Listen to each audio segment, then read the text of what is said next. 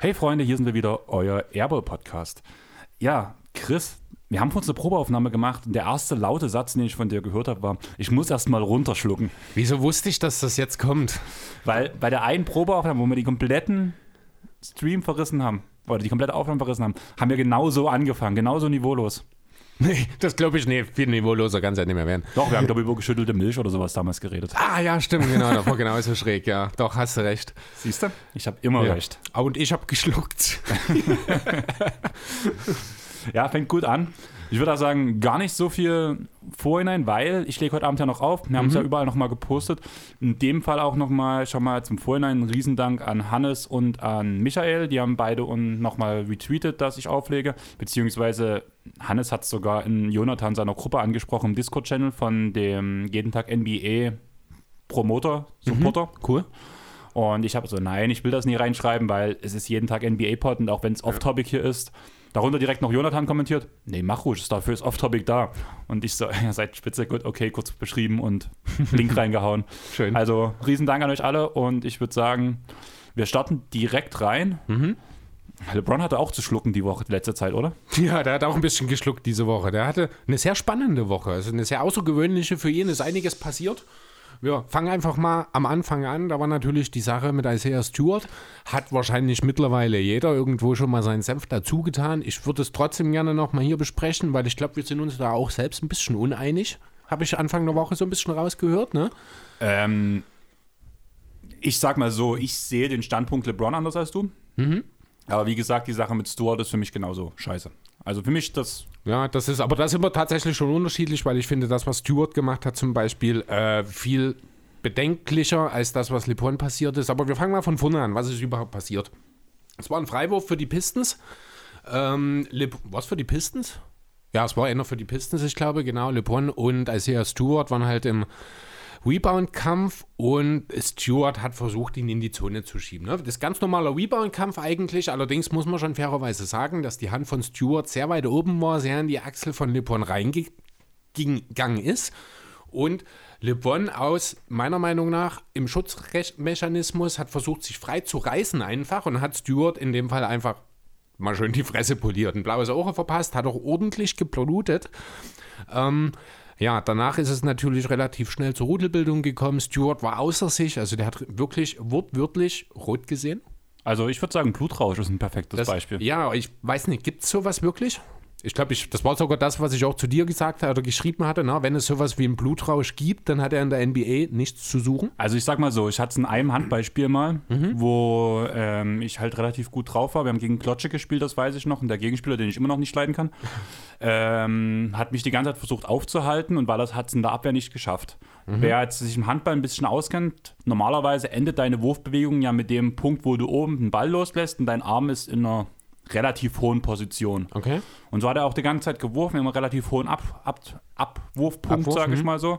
Aber bei der einen Aktion hat er danach, wie als wenn man Armkreise macht, seinen Arm nach unten geschlagen und hat mit dem Ellen, äh, mit, der, mit dem Handballen mir einen Cut geschlagen Okay. oberhalb der Augenbrauen. Ähm, ich habe es erstmal gar nicht gecheckt. Die Schiedsrichter kamen wieder an. Danach gucke ich an mir runter, sehe noch auch bloß so dieses Blut runterlaufen, sehe, dass, dass der komplette Boden voller Blut einfach schwimmt. Also ähnlich wie bei Stuart, muss man ganz ehrlich sagen. Äh, meine Mitspieler haben mich da schon relativ schnell vom Feld runtergeholt, weil, also ich habe es halt gar nicht realisiert, was Phase war, Ja. bis ich in der Kabine bei uns stand und da habe ich auch einen Seifenspender runtergeschlagen, einfach weil ich weg war. Also ich hatte so die Schnauze voll. Aber das ist auch nochmal was anderes. Du hast für einen, ne, das ist ja der Punkt. Das ist auch das, was mich an dieser ganzen Diskussion so sehr stört. Ne, das, was du jetzt beschrieben hast, das war dann halt ein Moment, wo du kurz die Fassung verloren hast und dann, du bist ja nicht wieder zurückgerannt und hast versucht, den umzureißen oder Ja, sonst meine was. damalige Freundin war, stand schon in der Kabine Scheißegal, und meine Millionen Eltern. von Leuten haben Isaiah Stewart zugeguckt. Hunderttausende von Kindern sehen das.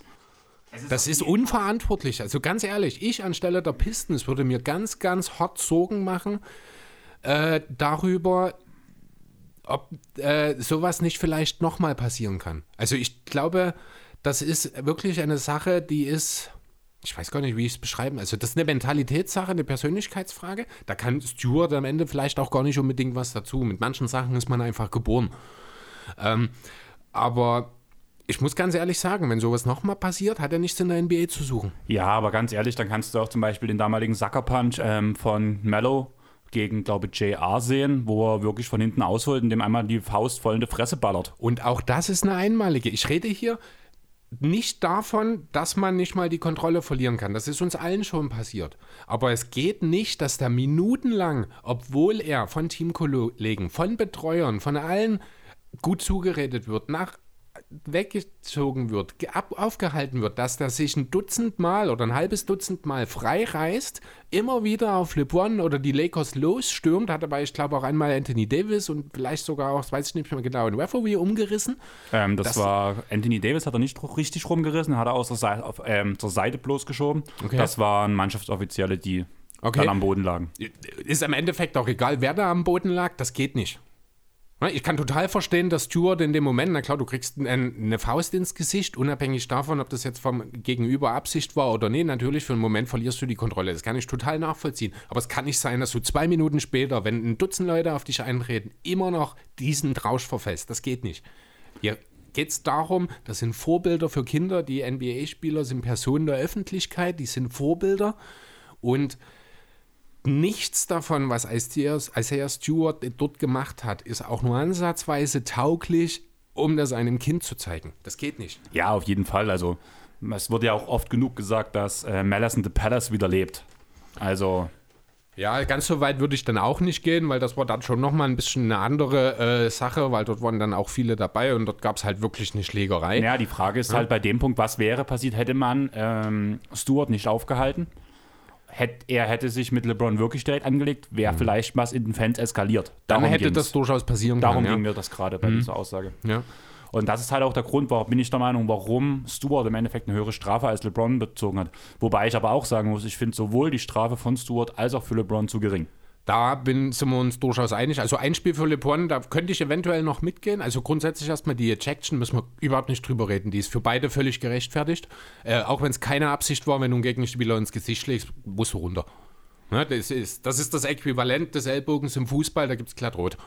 Also was ich halt wirklich sagen muss, ist, also im, jetzt auch im Laufe der Woche, wir haben ja direkt am nächsten Tag darüber geredet. Mhm hat sich mein Blick auch nochmal ein bisschen geändert, einfach weil halt schon, also vor allem, wo diese Malice in the Palace-Vergleiche hochkamen, dass nochmal geschrieben wurde und danach, was das für ein Eskalationsstatus aufgrund von Stuart hätte erreichen können. Ja. Dadurch hat sich bei mir auch nochmal der Blickwinkel ein bisschen geändert. Deswegen verstehe ich auch, dass die Strafen so gewählt wurden, obwohl ich sie trotzdem im Gesamten zu gering sehe. Und ja. ich auch bei diesem Schlag LeBron Absicht unterstelle wenn man sieht am Anfang in der Slow-Mo, wie er reagiert, auch wie er kurz auf Stuart runterguckt, bevor er es macht, bevor er zuschlägt. Und danach, wo man die Kraft sieht, die er rausholt, wo er ausschlägt. Okay, und jetzt müssen wir mal ganz realistisch anschauen. Wie sinnvoll ist es, bei einem Reflex eine Slow-Mo anzuschauen? Das ärgert mich so wahnsinnig, dass man damit argumentiert. Hast, hast du, mir grad, hast du mir ganz kurz, hast du mir gerade zugehört? Ich rede von der Slow-Mo bloß von, dass du siehst, dass. Das ist, das kannst du nicht vergleichen in der Slow-Mo. Ja, natürlich sieht das so aus, aber nur weil der Kopf vielleicht schon in seine Richtung zeigt, heißt das doch noch nicht, dass er das auch sieht. Das ist ein Reflex. Natürlich, wenn du siehst, dass von links dir irgendwie, ich nenne es jetzt mal Unrecht getan wird, weil du was abkriegst, weil dir jemand dich schubst, dich kneift, dir an den Achselhorn leckt, ist scheißegal, dann drehst du dich automatisch in die Seite, weil es von dort kommt. Das ist die menschliche Natur. Wenn jetzt dort irgendwo, also ich zeige jetzt für die Hörer rechts von mir einfach in den Raum, wenn sich dort irgendwas bewegt, ist automatisch, wird mein Fokus, wird darauf gelegt. Ach, du guckst nicht mehr zu mir dann? Nee, das ist aber, das wäre für dich genau dasselbe. Das will ich damit sagen. Also dieses Slow-Mo, wo man sieht, dass LeBron den Kopf schon in seine Richtung zieht, das ist null aussagekräftig. Du musst dir dort wirklich Realbilder ansehen. Ja, sage ich. Also du siehst, also ich habe ja gerade gesagt, du musst dir beide Varianten zum einen angucken, weil du bist bei den Realbildern, die zur Verfügung stehen in der Geschwindigkeit, zumindest die man gefunden hat, siehst du nicht, wie das zum Beispiel vom unterm Gruppe. Da gibt es keine Aufnahme in Originalgeschwindigkeit, mhm. habe ich nirgendwo gefunden. Klar wird es die irgendwo geben, aber die wird halt nicht zur Verfügung gestellt, blöd gesagt. Ja. Deswegen kann ich bloß von der Slow-Mo, dass man dort diesen Blickwinkel sieht und ich unterstelle LeBron nicht, dass er ihm Gesicht treffen will, aber dass er ihn los, dass er sich losschlagen möchte dort in dem Punkt, wo ich auch wirklich mhm. schlagen sage, mit voller Kraft, und solche Aktionen habe ich auch schon im Handball gemacht, mhm. sehe ich schon als Absicht. Er trifft ja, ihn dafür unge er, ungünstig, er aber er will mit voller Kraft sich befreien. losschlagen. Ja, er will sich befreien. Ja, aber Vielleicht- das, hm? dass du das mit voller Kraft in dieser Art machst, ist halt nicht gut. Und dort sage ich wieder, das ist nicht bewusst, das ist ein Reflex, das ist ein Schutzmechanismus. Dann würde ich aber sagen, so wie du sagen würdest, dass man bei ähm, Stuart aufpassen muss, dass da, ähm, dass, das- ja, da, dass das bei ihm Moment. normal ist. Neun- ganz kurz- 19 Jahre, keine Ejection, äh, nee, keine Suspension nie. LeBron hat sich nie auf dem Feld irgendwas zu Schulden kommen lassen. Jetzt hat es nach 19 Jahren einen Vorfall gegeben. Und wir reden hier nicht von 19 Jahren, in dem er einfach nur in der Liga ein bisschen mitgeschwommen ist, sondern von 19 Jahren, in denen er in jedem einzelnen Spiel das Hauptziel der Gegner war. Ja, darf ich ganz kurz? also verstehe ich völlig und ich bin auch der Meinung, das war, also dass das halt kein Muster von LeBron ist. Also erstmal um das klarzustellen. Nicht, also so anscheinend klang es gerade falsch, wie ich es vorher gesagt Es habe. wirkte ein bisschen so, Okay. ja. Also, oder es, ich- es deutete das an. Das zumindest. Ding ist halt, ich habe das Spiel live gesehen und du hast das ganze Spiel über gesehen, dass LeBron unheimlich frustriert ist. Okay. Weil die Abwehr von, den- also sobald LeBron irgendwie am Ball war, hattest du immer einen direkt dran, der ihn auch körperlich behagt hat. Und dann hat sich immer noch einer von hinten angeschlichen, der danach halt auch wirklich teilweise ganz schön hinterlistig nochmal einen Stoß gegeben hat, dass halt zum Beispiel der vordere Spieler eher an den Ball kam. Ja. Und du hast gemerkt, weil viel davon nicht gepfiffen wurde, dass LeBron das ganze Spiel unheimlich frustriert war. Kann ich auch total verstehen. Und dann kann sowas natürlich mal passieren. Ne? Natürlich hat LeBron auch solche Spiele wahrscheinlich 50 Mal im Jahr, ist auch klar. Aber es ist halt manchmal, steht man einfach mit dem falschen Fuß. Also ich will das wirklich nicht, ich finde das ganz schlimm, ja. Sorry, das, sorry dass Nein, ich die ganze Zeit unterbreche. Ähm, ich würde sagen, so wie die Abwehr war, nicht 50 Mal, weil das war schon extrem und ich habe noch nie so eine Abwehr gegen LeBron gesehen, muss ich ganz ehrlich sagen, die das so eklig gemacht haben. Allerdings bin ich mir ziemlich sicher, dass es die schon gab. Aber nicht 50 Mal in der Saison. Und wenn Okay. LeBron pro Saison vielleicht zwei, drei solche Spiele hat, denke ich, ist das schon so ungefähr angemessen. Aber das spricht ja dann auch noch mehr für meine Argumentation. Ja, ich will ja gerade, Mhm. ich will auch gerade LeBron eher, In Schutz nehmen.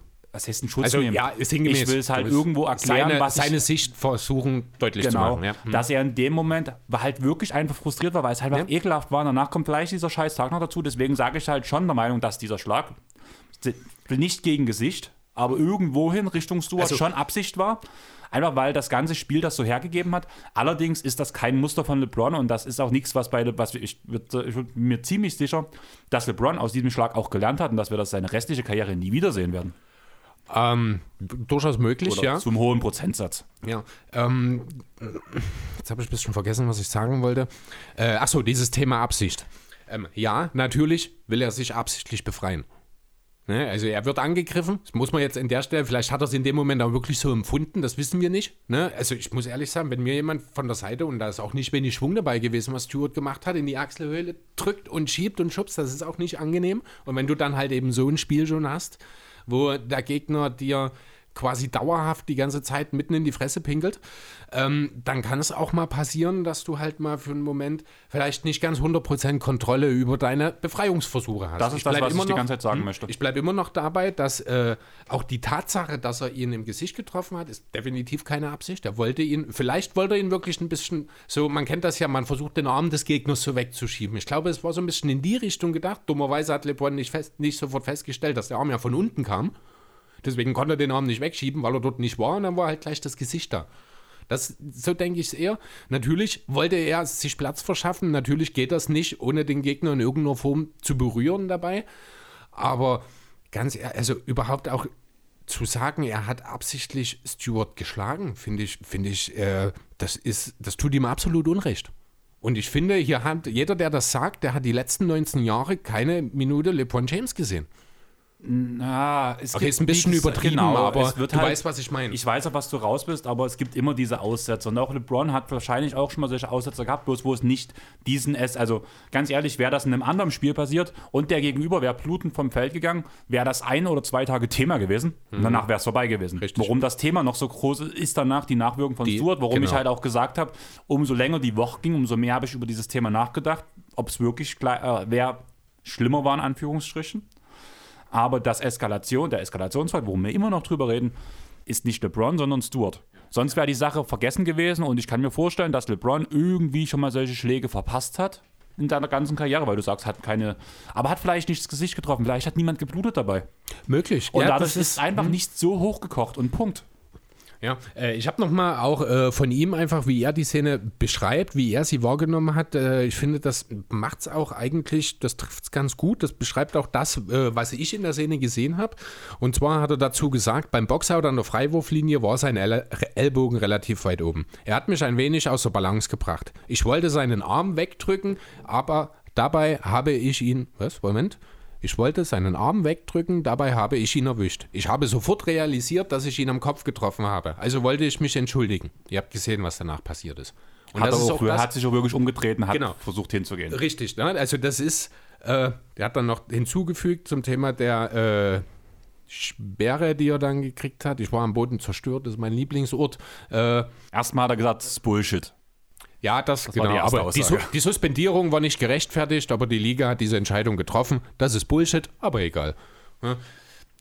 Kann er gerne so sehen, dass er dort eine Spielsperre dafür kriegt. Kann er eigentlich schon froh sein, muss man auch mal so sehen. Aber natürlich kann er gerne seine Meinung dazu sagen. Ähm, aber letzten Endes, also was mir wirklich richtig, richtig gegen den Strich ging diese Woche, ist einfach die Tatsache, dass irgendwie die komplette alles, was ich gelesen habe, hat sich eigentlich fast nur auf Le Bon eingeschossen. Naja, also gerade am Anfang der Woche. Ja, das auf jeden Fall. Da waren wir wieder bei dem Punkt, was ich mhm. gesagt habe. Ich bin der Meinung, so ab Mittwoch hat sich das so langsam gedreht. Ja, mag also, sein, aber das kann ich überhaupt nicht nachvollziehen, wie das so lange dauern konnte. Für mich gab es überhaupt gar keinen Grund, überhaupt auch nur anzunehmen, dass das von Stewart vielleicht besser war, besser in Anführungszeichen, also nicht so schlimm quasi als das von Le Bon, weil das sind für mich sind das zwei völlig unterschiedliche. Äh, das ist quasi äh, Charles Oakley gegen Roddy Beaubois. Um das Level der Härte abzuschätzen. Erklär das mal, was da passiert ist, weil das weiß nicht mal ich gerade, was du ich meinst. Da, da, ist nichts passiert. Ich habe einfach versucht, einen harten Hund, das ist Charles Oakley, ins. Verhältnis zu einem, von dem ich denke, dass er nicht so ein harter Hund ist. Und das ist mir, warum auch immer, als erstes Waddy Beaubois, der ehemalige Mavs-Spieler, eingefallen, okay. weil er so ein kleiner Mensch war. Ich würde sagen, wir das Thema so langsam zum Abschluss kriegen, zumindest den Abend, würde ich noch einen Kommentar von Stephen A. dazusetzen, den ich gehört habe. Mhm. Er hat nämlich gesagt, Jetzt wird jeder Spieler Muffensausen haben und schon einen kleinen Tropfen in der Hose haben, wenn er gegen Stuart spielen muss. Ja, das hat, ich weiß gar nicht, ob es Perkins war oder so. Irgendjemand hat auch dazu noch geschrieben, äh, Perkins, äh, Quatsch, Stuart hätte sich jetzt mit dieser Aktion in die Riege von Spielern wie, oder ehemaligen Spielern, aber auch Oakley mitgenannt, von den harten Hunden, wo man sich jetzt eben zwei, drei oder auch zwölfmal überlegt, ob man sich mit ihm anlegt. So was Blödes. Also, ja, das, also, was nee, ich interessant bei dem Thema finde, hm? Es könnte wirklich für ihn von Vorteil sein, sehe ich ganz anders. wenn wenn ja. er sich nicht nochmal was leistet. Ganz genau. Denn was ich jetzt viel eher sehe, ist, dass er jetzt einen Fadenkreuzer vor Rücken hat. Dass er jetzt noch viel mehr getängelt wird, dass er viel mehr provoziert wird, weil man jetzt versucht natürlich, man weiß jetzt, und er scheint so ein bisschen impulsiv zu sein.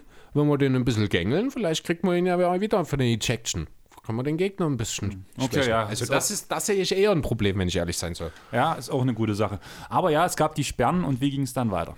Ja, war ja natürlich noch nicht alles. Eine verrückte Woche wird es erst, wenn man zwei Spiele komische Situationen hatte. Also hat sich LeBron in Indiana gedacht, nachdem er dann sein Spiel ausgesetzt hat, lasse ich doch in der Overtime einfach mal zwei Zuschauer äh, aus der ersten Reihe des Feldes verweisen. Hast du gehört, was sie gesagt haben? Ja, geht gar nicht. Mhm. Also äh, kurz. Also wenn es stimmt, muss man wieder. Also ich habe es aus verschiedenen Richtungen jetzt auch. Äh, der äh, ein Zeuge hat das ja auch gepostet mit genau. einem Bild von direkt dahinter quasi als Beweis. Ich war da so nach dem Motto. Ja, es geht gar nicht. Also sie muss wohl gesagt haben, ich hoffe, äh, Pony stirbt in einem Autounfall. Hallo, geht's noch? Ich hoffe auch sehr, dass die Pacers dort ihre äh, Konsequenzen ziehen ich und dafür schon. sorgen, dass die zumindest mal, man muss es jetzt nicht lebenslang machen, aber mal für ein Jahr Hausverbot ziehen. Hallo, ganz ehrlich, doch, lebenslang. Ganz. Naja, vorsichtig. Hier muss man auch wieder Sport. Phantom, Emotionen, natürlich müssen die zur äh, Rechenschaft gezogen werden, aber auch hier muss man wieder sehen, du weißt nicht, was das für Typen sind. Vielleicht haben die ja auch einfach, sind die das erste Mal bei einem Spiel gewesen, waren von ihren Emotionen über weltlich, das, das weißt du alles Das nicht. ist mir in dem Punkt Deswegen, egal. Ne? Also Ganz auf jeden Fall müssen die, ich bin gleich soweit, auf jeden Fall müssen die in irgendeiner Form äh, noch zur Rechenschaft gezogen werden, aber ich fände es jetzt, äh, jeder macht mal Fehler, jetzt für einen Fehler, wenn es nur einer ist, auch wenn es ein großer Fehler ist, steht völlig außer Frage, lebenslang jemanden dafür mit den Folgen äh, leben zu lassen, sage ich mal, finde ich dann unverhältnismäßig. Nicht, wenn es um den Tod eines Menschen geht. Es Punkt. ist ja, das ist eine Na- Aussage. Natürlich ist die Aussage ist asozial, müssen wir nicht drüber reden. Aber es ist jetzt auch nicht so, dass die hingegangen sind und gesagt haben, äh, ich, ich fahr deinem Sohn in die Beine oder sowas. Nee, aber. Sorry, aber Ich, funktioniert ich nicht. mir. verstehe deinen Punkt schon. Ich Also, finde nur, also zumal ich bin- ist Also unverhältnismäßig. zumal ich bin an einem Punkt immer. Hat diese Franchise diese Leute nötig? Ja, das ist natürlich auch ein Punkt. Zum Beispiel einem Punkt, also ich glaube, Detroit ist nicht immer ausverkauft, da könnte man schon wieder drüber reden. Ja. Indiana. Äh, oder dann Indiana. Mhm. Indiana ist ausverkauft, bin ich mir eigentlich ziemlich sicher. Husi Estate ist eigentlich. Genau. Wobei, gut, ich guck mal, ob ich auf die Schnelle was finde. Auf jeden Fall, um was mir es halt geht, dort, wenn die Lakers so ein Problem hätten oder die Clippers, sehen wir es mal so, oder auch Philly, Mhm. wo seit Jahren die Halle immer ausverkauft ist, also kannst du auf die zwei verzichten, weil irgendjemand nimmt die Plätze. Und die sind wahrscheinlich vernünftig und du hast ein Statement gesetzt, dass sich niemand mehr so eine Scheiße leistet. Alleine deswegen. Das ist äh, durchaus ein Punkt, ja, das mag sein. So, ähm, die. also im Katie's haben drei Leute wegen mir Hausverbot, weil ich die erwischt habe und die mir danach auch sich rausreden wollten, weil die halt Frauen Ähm, angekrapscht haben. Du hast ein sehr, sehr schönes Beispiel mit den Pacers. Also wir haben tatsächlich ein perfektes Beispiel mit den Pacers, denn die Pacers haben die wenigsten Fans der ganzen Liga. Haben die, warte, lass es mich kurz neu sortieren, ich glaube die zweitgeringste Auslastung.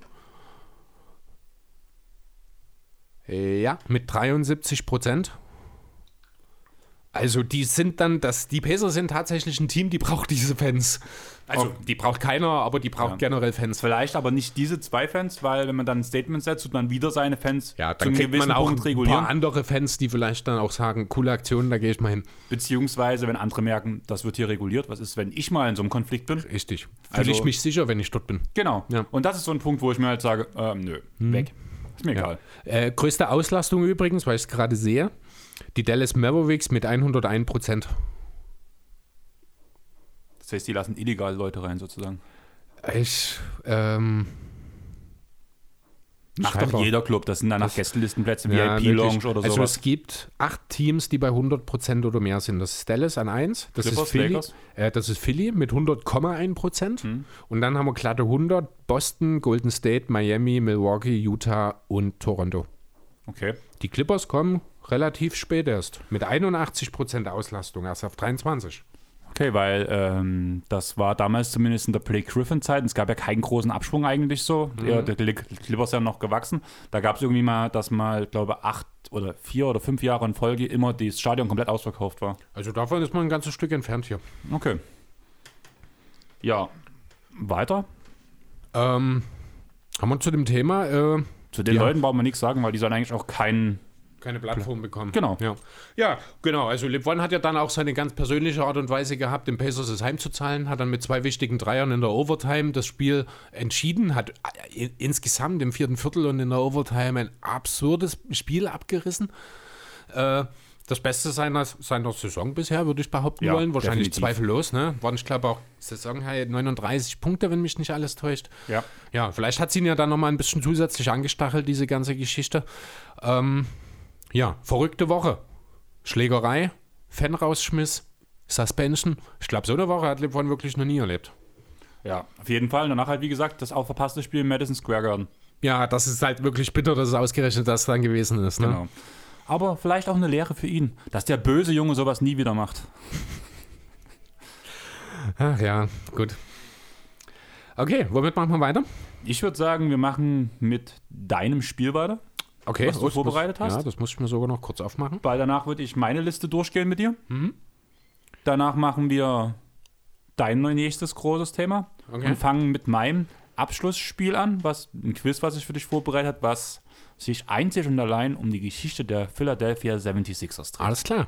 Gut, dann lass uns doch eine Runde äh, Startbench Cut. Siehst du, ich wollte dir vorher noch sagen, nimm dir was zum Schreiben mit, schreib sie dir auf, aber du hast alles da, zufälligerweise. Sehr gut. Weil ich ein Quiz vorbereitet habe, wo ich deine Punkte daneben schreiben muss. Brauche ich vielleicht auch noch Stift und Zettel dann? ähm, nein, ich schreibe, du brauchst bloß, Okay. du hörst das dann schon und ich kann das ja wiederholen und ich mache dir dann bloß deine Antwort und sag dir, ob richtig oder falsch. Alles klar. Gut, also, äh, ja, Startbench Cut muss ich nicht allzu viel dazu erzählen, wie das Ganze funktioniert, weißt du. Ich gebe dir drei Namen und du musst dich entscheiden, wen willst du spielen lassen, wen willst du auf die Bank setzen und mit wem von den dreien kannst du gar nichts anfangen. So, und da haben wir die ersten drei. Charmorant. Ähm, ganz kurz, du hast ja gesagt, das ist ein bisschen komplizierter als sonst. kommen wir dann Stück für Stück dazu. Ich will es nicht vorher sagen, weil du sollst unvoreingenommen erstmal bleiben.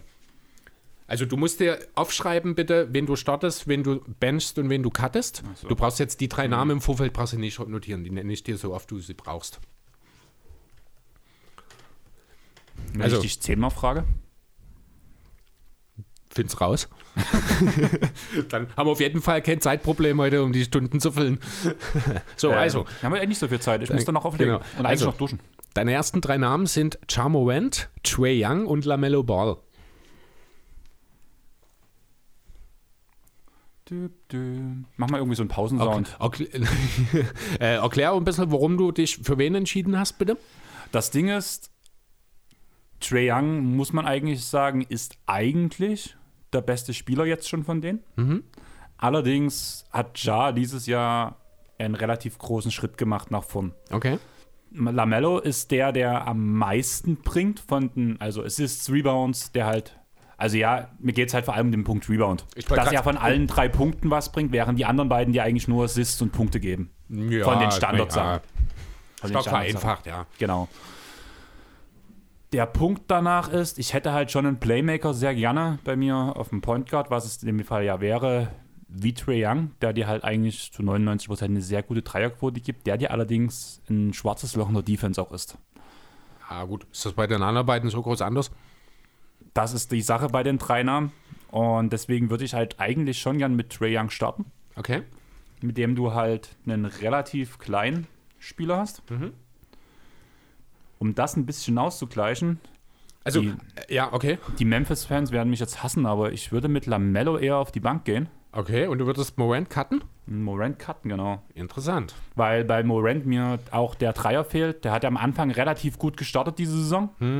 Ist danach aber die Statistiken, die er jetzt hat, sind immer noch geschönt vom Saisonstart. Und er wirft eigentlich so wie letztes Jahr, ich glaube, um die 33 Prozent. Wenn nicht sogar noch schlechter, weil er sinkt immer weiter ab. Mhm. Also letztes Jahr waren es gar so nur 30, jetzt sind es noch 35 aktuell. Äh, aber wie gesagt, ist halt noch ein bisschen vom Saisonstart Genau. Und ich bin halt, ich habe lieber einen. Du willst Point- lieber dann das Spacing von der Point Guard Position Genau. mit, das nimmst, ist dir wichtiger. Alles Genau. klar. Ich glaube, verständlich, oder? Ich denke, ja. Okay, ähm, dann haben wir die nächsten drei. Seth Curry, Marcus Smart und Terry Rozier. Oh, ich glaube, Lars wird mich hassen. Das ist schwierig, oder? Also ich Ähm, habe mir schon noch was dabei gedacht. Eigentlich gar nicht so sehr, weil ich würde neben Young schon gern smart spielen. Der Okay. kann dir den Dreier bringen. Der kann An dir. guten Tagen. Ja, aber das, es ist besser geworden als früher. Der wirft Ja, jetzt auch gar, wie viele Jahre nicht unter 35 Prozent. Du hast mit. Ja, da haben wir drüber Da wird noch geredet. drüber seit geredet. vier Jahren waren es, ich glaube, ja. Genau. Und der bringt dir halt einfach Defense, die du brauchst neben Trae Young. Also wenn du mit Trae Mhm. Young spielst, brauchst du das hundertprozentig. Und deswegen würde ich schon mit Smart starten. Ja. Seth Curry und Curry Terry von der. Bank. Okay. Weil halt, da wären wir wieder bei dem Punkt 3, ich habe Spacing, du kannst die ja auch ordentlich rotieren danach, halt Ja. Mhm. je nachdem, wie der Gegner halt reagiert. Und Curry spielt ja eine brachial gute Saison. Ja. Werden ja immer wieder Vergleich zu Steph Curry gerade gezogen, auch von der Spielweise her. Und Rosier ist bei dem Punkt halt einfach, da ich Stand jetzt ausgehe, muss ich ganz ehrlich sagen, kommt von einer Verletzung wieder, spielt seitdem auch nicht so konstant. Mhm. Fällt für mich dann in dem Punkt klar raus. Okay. Gut, dann gehen wir zu den nächsten. Joe Harris, Danny Queen und Kyle Kuzma.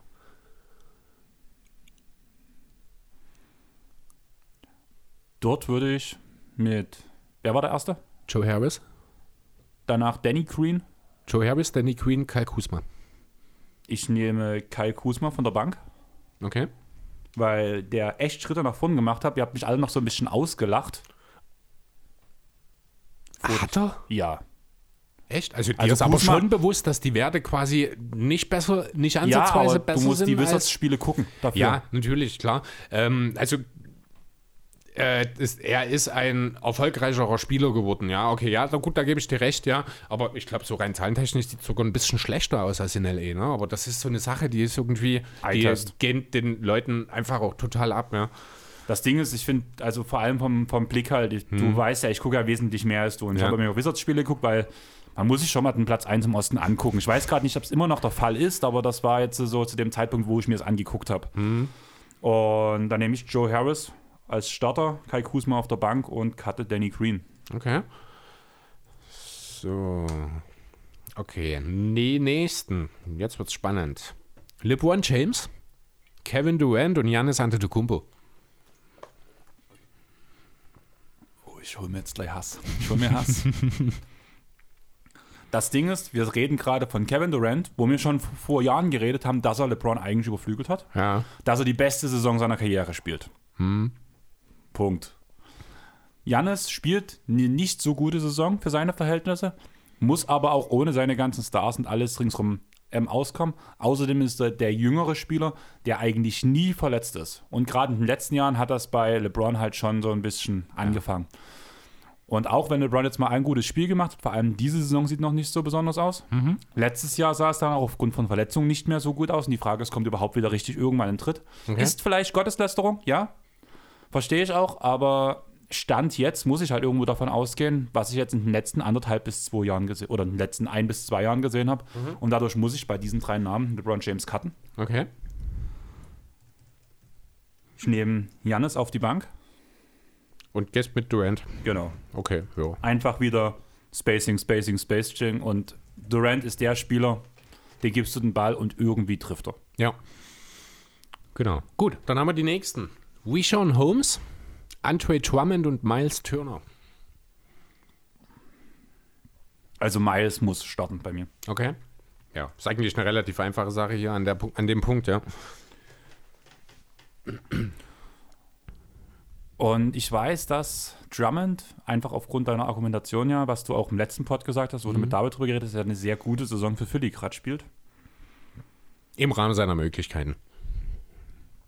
Aber ich glaube, ich habe ja, also vor allem meine Bank ist halt relativ groß. Du hast Ball, Curry ist klein, Kai Kuzma ist für die drei relativ groß. Du hast mit Janis einen relativ großen, der vor allem auch noch stretchen kann. Ja.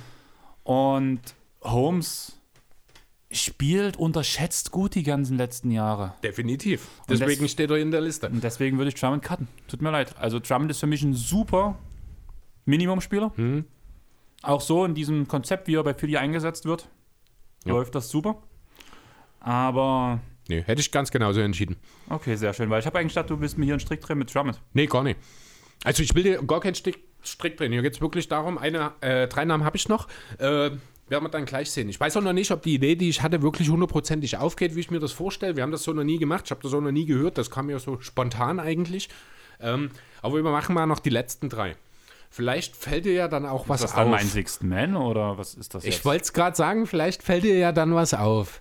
Jalen Brunson, Tyler Hero und Joe Ingles. Es tut mir leid für Ingles, aber der spielt wieder eine nicht so gute Saison, finde ich. Brunson spielt überragend, vor allem in den Spielen, wo gerade ähm, Luca fehlt. Luca fehlt. Deswegen gehe ich, also Start, in Anführungsstrichen, ist logisch mit Hero. Ja, okay. Also gehst du dann mit Brunson auf der Bank sozusagen. Genau. So, okay, ja, genau. Du hast also jetzt schon äh, gemerkt, so ein bisschen oder erkannt, in welche Richtung es gehen soll. Das ist jetzt kein Zufall, dass wir erst drei Point Guards, drei, dann quasi sechs Flügelspieler, dann zwei Power, äh, drei Power Forward Center und jetzt noch drei Six Men hatten. Wir haben jetzt quasi drei Teams zusammengestellt. Deswegen wollte ich auch, dass du dir die aufschreibst. Denn mich würde jetzt mal interessieren, wenn du dir die drei Teams so anschaust, wir nennen sie dann gleich nochmal, äh, damit die Hörer auch Bescheid wissen, wie denn diese Teams denn so, was du denkst, wie die funktionieren würden. Also, was ich gecuttet habe, funktioniert gar nicht zusammen. Wir fangen, genau, wir fangen mal mit den Cuttern an. Also da wäre der Backcourt würde äh, bestehen aus Jamorant und Terry Rozier. LeBron und Danny Queen würden auf der 3 und oder 4 und 3 spielen, besser gesagt. Drummond wäre der Sender und Joe Ingles käme von der Bank. Ich würde sagen, das funktioniert nicht. Wieso nicht? Ähm, Spacing Ahoy, Danny Queen Streaky, Ja, aber muss beachtet werden. Rosier Streaky. Aber muss beachtet werden. Sind halt beides Spieler, die äh, zögern zumindest nicht, wenn sie den Ball kommen. Und damit haben sie, auch wenn sie nicht treffen, immer eine gewisse Gravity. Darf sie nicht Morant unterschätzen. hat halt den geilsten Drive, der, den genialsten Drive der Liga. Hat aber dummerweise LeBron als primären Ballhändler neben sich. Genau. Und Drummond halt No Spacing. Ahoi. Und ja, Ingers ist halt für mich so eigentlich, der könnte das so ein bisschen zum Connecten alles bringen. Ja. Aber nein. Ja, insgesamt sind es an der Stelle tatsächlich äh, zu viele Ballhändler. Ne? Du hast Moent und Rosier, die den Ball eigentlich in der Hand brauchen. Also Moent natürlich noch viel mehr. Rosier hat eine gewisse äh, Off-Guard-Attitude.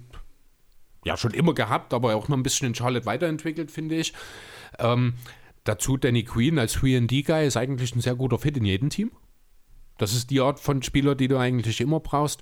Drummond tut hier natürlich äh,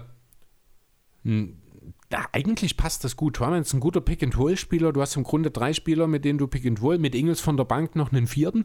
Initiieren könntest du viel daraus. Es gibt keinen, den du von draußen, außer Drummond natürlich, stehen lassen kannst. Ja, also theoretisch könnte es funktionieren. Defensiv würde ich behaupten wollen, Aber du kannst und musst bei Morant Abstand halten. Weil er dich äh, im One-on-One sonst auf dem Weg zum Korb schlägt. Und genau das dasselbe Aber- hast du mit LeBron. Ja, aber äh, Morant, da geht es mir ja dann mehr darum, Offball musst du den, äh, kannst du ihn nicht stehen lassen. Aber wenn ich mich entscheiden muss, LeBron zieht zum Korb, tue ich LeBron jetzt aufhalten dabei, weil ein Spieler alleine kann das eigentlich nicht, LeBron aufhalten. Ja, aber Oder wenn ich helfe aus mit einem Spieler von Morant, der dann zum Beispiel von hinten, wie ich es vor uns bei Detroit erzählt habe, Ja. die immer einen, einer hat LeBron so ein bisschen gepusht, dass er halt zumindest ein bisschen erstmal Geschwindigkeit runterbekommen hat und danach kommt ein anderer von hinten und hat so sein, von hinten so seine Hände durchgesteckt. Ja, gut. Ähm, das ist aber auch eine Sache, ich glaube, die funktioniert auch nur, wenn alles hundertprozentig. Ja, auf jeden also, Fall. das- auch die Pistons würden am Tag danach nicht nochmal dieselbe Defense spielen können. Das will ich damit sagen. Und du musst halt auch sehen, jetzt beispielsweise, gut, du hast jetzt James genannt, der sitzt in dem Team. Äh, achso, nee, du hast das so gemeint. Ähm, Wenn wenn James du attackiert. Gegen, ja, wenn James attackiert und der Gegenspieler von Morant ist der, der hilft, der hilft dir auch nicht viel. Das muss man auch mal sagen. Na, für den Stil halt. Ja, aber wenn da, also wie gesagt, also das ist halt, das klappt was einmal in 28 Possessions oder sowas, ähm, dann würde ich aber schon lieber Moment decken. Denn du ignorierst dann in dem Zusammenhang halt auch so ein bisschen die abartig guten Playmaking-Möglichkeiten, die ein LeBron dann auch noch hat. Zu jeder Zeit, auf jedem Platz auf dem Feld. Okay, wollen wir uns um die Bankleute kümmern? Ja, würde ich sagen. Ähm, Lamello Ball, Seth Curry, Kyle Kuzma, Giannis Antetokounmpo, Wishon Holmes und Jalen Brunson von der Bank. da wäre meine erste Frage, wie geil wäre eine Kombination aus Lamello Ball und Janis? Die könnten perfekt das spielen, was wir eigentlich die ganze Zeit gefordert haben. Auch Curry als äh, sekundärer Ballhändler hier, da könnte auch so geile Pick and Rolls mit Kuzma, Giannis und Holmes spielen. Der Einzige, der so, ein- du hast zwar gerade Holmes gesagt, aber ich finde, der Einzige, der dir ein bisschen ein dummen Auge ist, in dem Team zumindest von der Startaufstellung in Anführungsstrichen, ist Holmes. Wobei Holmes ein absolut legitimer äh, Center-Starter ist, das muss man schon mal so sagen. Ähm, ich finde, er passt hier auch perfekt neben Janis. Das finde ich, weil du hast halt äh, mit Janis dann den Rim Protector sozusagen. Das ist das, wo Holmes, also das reine Shotblocking, das ist jetzt nicht so. Er kann, er ist ein Hustler, er kann Würfe verändern, aber äh, mit Janis noch dazu ist das defensiv schon ein richtiges Brett. Dafür hast du halt mit Labello, Seth Curry und Kyle Kuzma auf den anderen Positionen quasi keine Defense. Wobei Kuzma Auch hat sich ein Kuzma- bisschen entwickelt, das stimmt. Aber auf äh, im Frontcourt ist das wahrscheinlich von allen drei Teams das Schwächste. Defensiv, äh, im Backcourt mit Ball und Curry. Ja, defensiv. auf jeden Fall. Ja, also selbst Morant und Bosier sind dort besser drauf. Wobei du aber mit Janis halt einen legitimen äh, ähm, Depoy-Kandidaten hast. Richtig. Hast du mit Andre Drummond im anderen Team auch? Meinst du China? Ähm, ja, Brunson äh, ist dann der Guard von der Bank dort an der Stelle. Connected der das alles. Könnte auch super, ne? der kann äh, neben Ball spielen, der kann neben Curry spielen, die könnten auch alle drei zusammen spielen und dann mit Janis und Kuzma oder mit Janis und Holmes oder auch mal ohne Janis mit Oh, Kuzma und Holmes. Die Aufstellung würde mir gefallen, mit Holmes auf der Bank, also auf der Bank setzen. Janis, Kuzma, Ball, Brunson, Curry, hätte schon was. Aber defensiv halt schwierig, weil halt Ball, ja gut, Ball ist ein bisschen größer, Curry und Brunson sind beide nicht allzu groß, das wird schwierig. Brunson ist ein Energy Guy, dort aber in der Defense. Ja, aber halt auch eingeschränkt. Es gibt schon, also äh, ich finde ja, diese Six-Man- Six-Man-Rolle ist auch perfekt für ihn, weil er dort halt seine doch etwas eingeschränkten defensiven Fähigkeiten eher kaschieren lassen kann. Genau. Und jetzt zu den Startern. Trey Young, Also Markus, Mir gefällt das Team am besten. Das dachte ich mir, deswegen sind es auch die, die Starter, die du dir gewählt hast. Ne? Trey Young, Marcus Smart, Joe Harris, Kevin Durant und Miles Turner, dazu Tyler Hero von draußen. Das erste, was mir hier auffällt, ist äh, 48% Dreierquote im Schnitt über 10 Saisons. Und da kann jeder Einzelne das auch einzeln liefern. Ne? Trey Young, gut, Smart vielleicht mal ausgenommen an der Stelle, aber das ist auch nicht, also ist auch, ich glaube, in dem gesamten Team der einzige wirklich ausgewiesene Also in allen Namen, die wir jetzt besprochen haben, der einzige wirkliche Defensivspezialist, den ich drin habe, oder? Was Gut, über smart. Turner können wir Du reden. kannst über Turner reden und auch Durant ist, wenn er nicht gerade die komplette ja, Offense leiten Durant muss. ist kein Spezialist, weil er einfach mal, wenn dann wäre er überall ein Spezialist. Genau. Ja. Aber das musst du ja sagen. Also Hm. Ähm, Durant gehört zu den besten Verteidigern der Liga. Man achtet halt bloß nicht so sehr drauf. Weil sein Einfluss offensiv so groß ist. Genau. Ja. Und man über andere Sachen reden muss einfach. Richtig. Ja, genau. Also, ähm, ja, passt auch super. Young als Ballhändler, du brauchst dort auch an der Stelle gar nicht unbedingt noch einen zweiten echten Point Guard, äh, wie man halt, oder ja, ja, mit Ingels von der Bank oder Brunson von der Bank. Hero kann das natürlich auch ein bisschen. Äh, Smart selber ist halt auch ein sehr, sehr guter Playmaker, was äh, jetzt gerade dieses Jahr auch deutlich wird, wo in den letzten Jahren, habe ich das Gefühl, auch manchmal ein bisschen underrated war in Sachen Playmaking. Ja. Ähm, dann hast du mit Joe Harris den wahrscheinlich gefährlichsten Dreierschützen oder einen der drei gefährlichsten Dreierschützen der gesamten Liga. Du hast mit Der Durant. allerdings nichts anderes außer Dreier kann. Das ist nie richtig. Das stimmt so nicht. Joe Harris hat sich gerade in der letzten Saison, diese Saison äh, vielleicht noch nicht so, aber gerade letzte Saison hat äh, Harris auch viele Sachen mit Ball gemacht, hat äh, sich in Sachen Cutting auch weiterentwickelt, hat hin und wieder auch mal den Drive angebracht.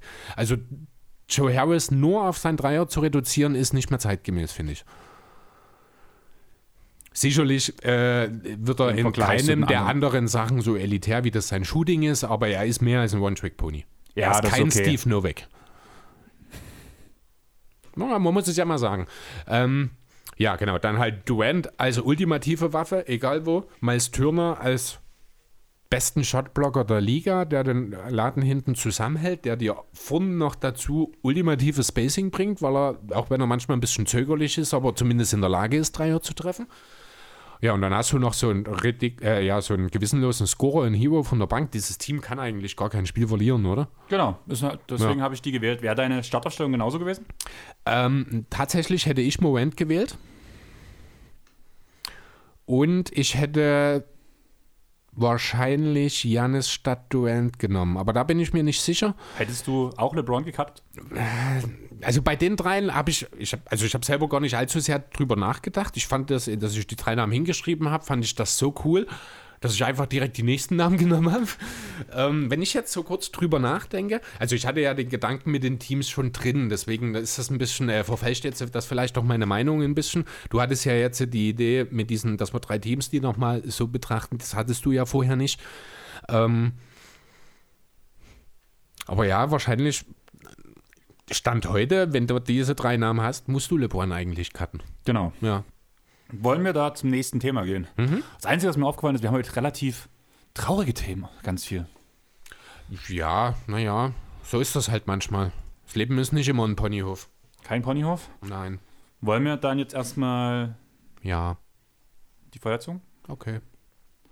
Also bloß für euch, wir lassen alle Game Time Discussions raus. Decisions. Die, Decisions, die halt wahrscheinlich wiederkommen.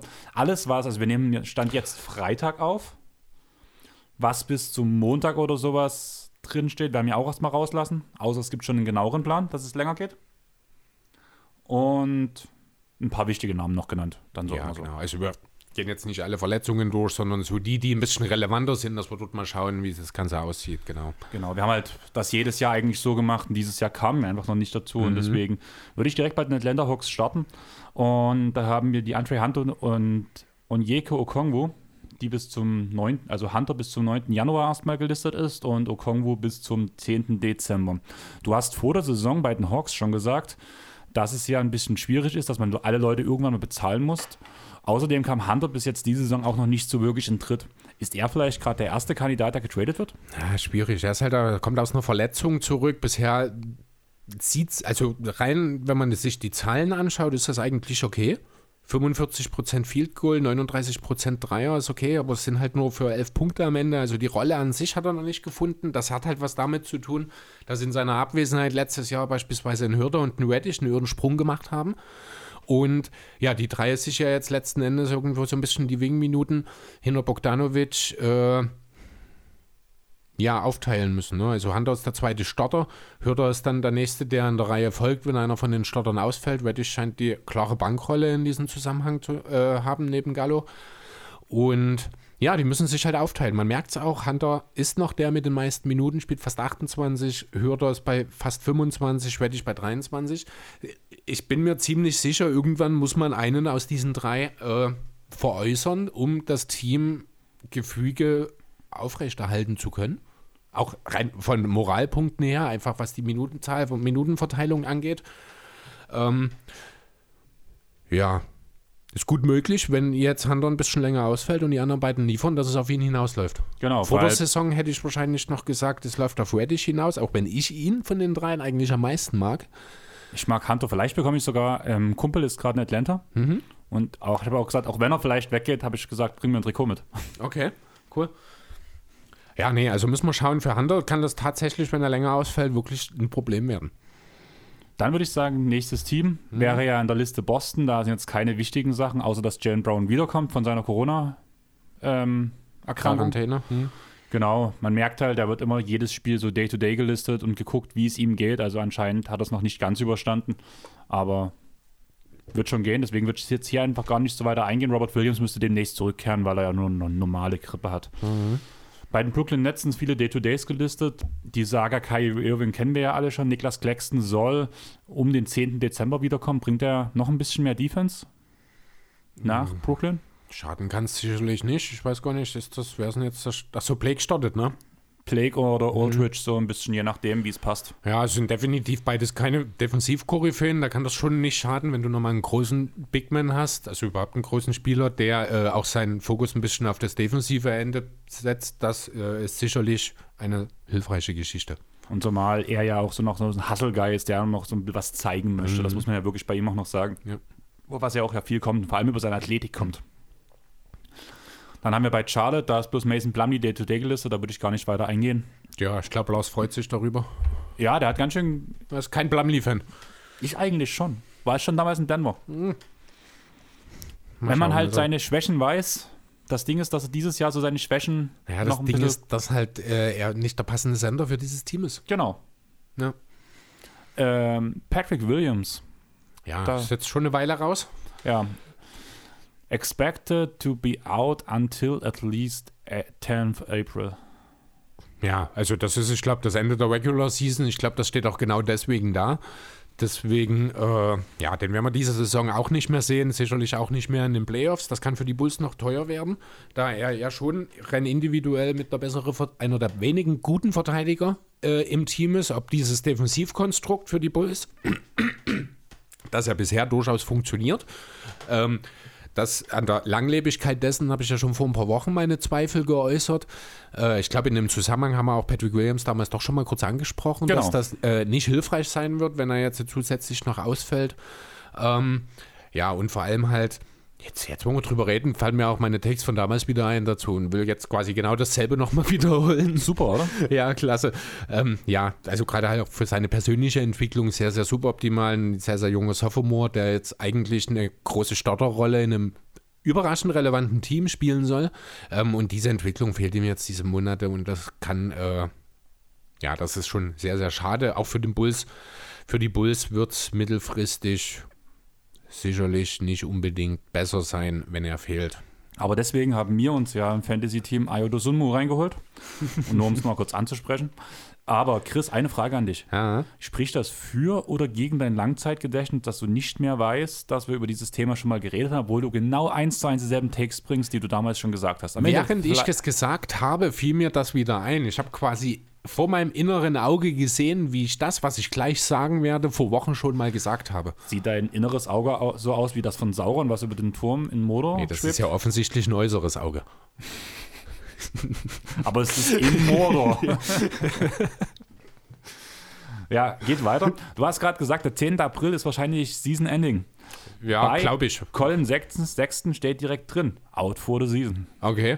Vielleicht hat man ja bei den Bulls die Hoffnung, dass äh, Patrick Williams in den Playoffs doch noch zurückkommt, während man bei Colin Sexton gar nicht die Hoffnung hat, dass die Clefs überhaupt die Playoffs erreichen oder so. Das könnte vielleicht auch daran liegen, dass Evan Mobley auch noch bis zum 5. Dezember draußen steht. Ja. Allerdings muss man ja wirklich sagen, ich habe jetzt irgendwo einen Tweet gehört, dass Mobley dieses Wochenende wieder spielen soll.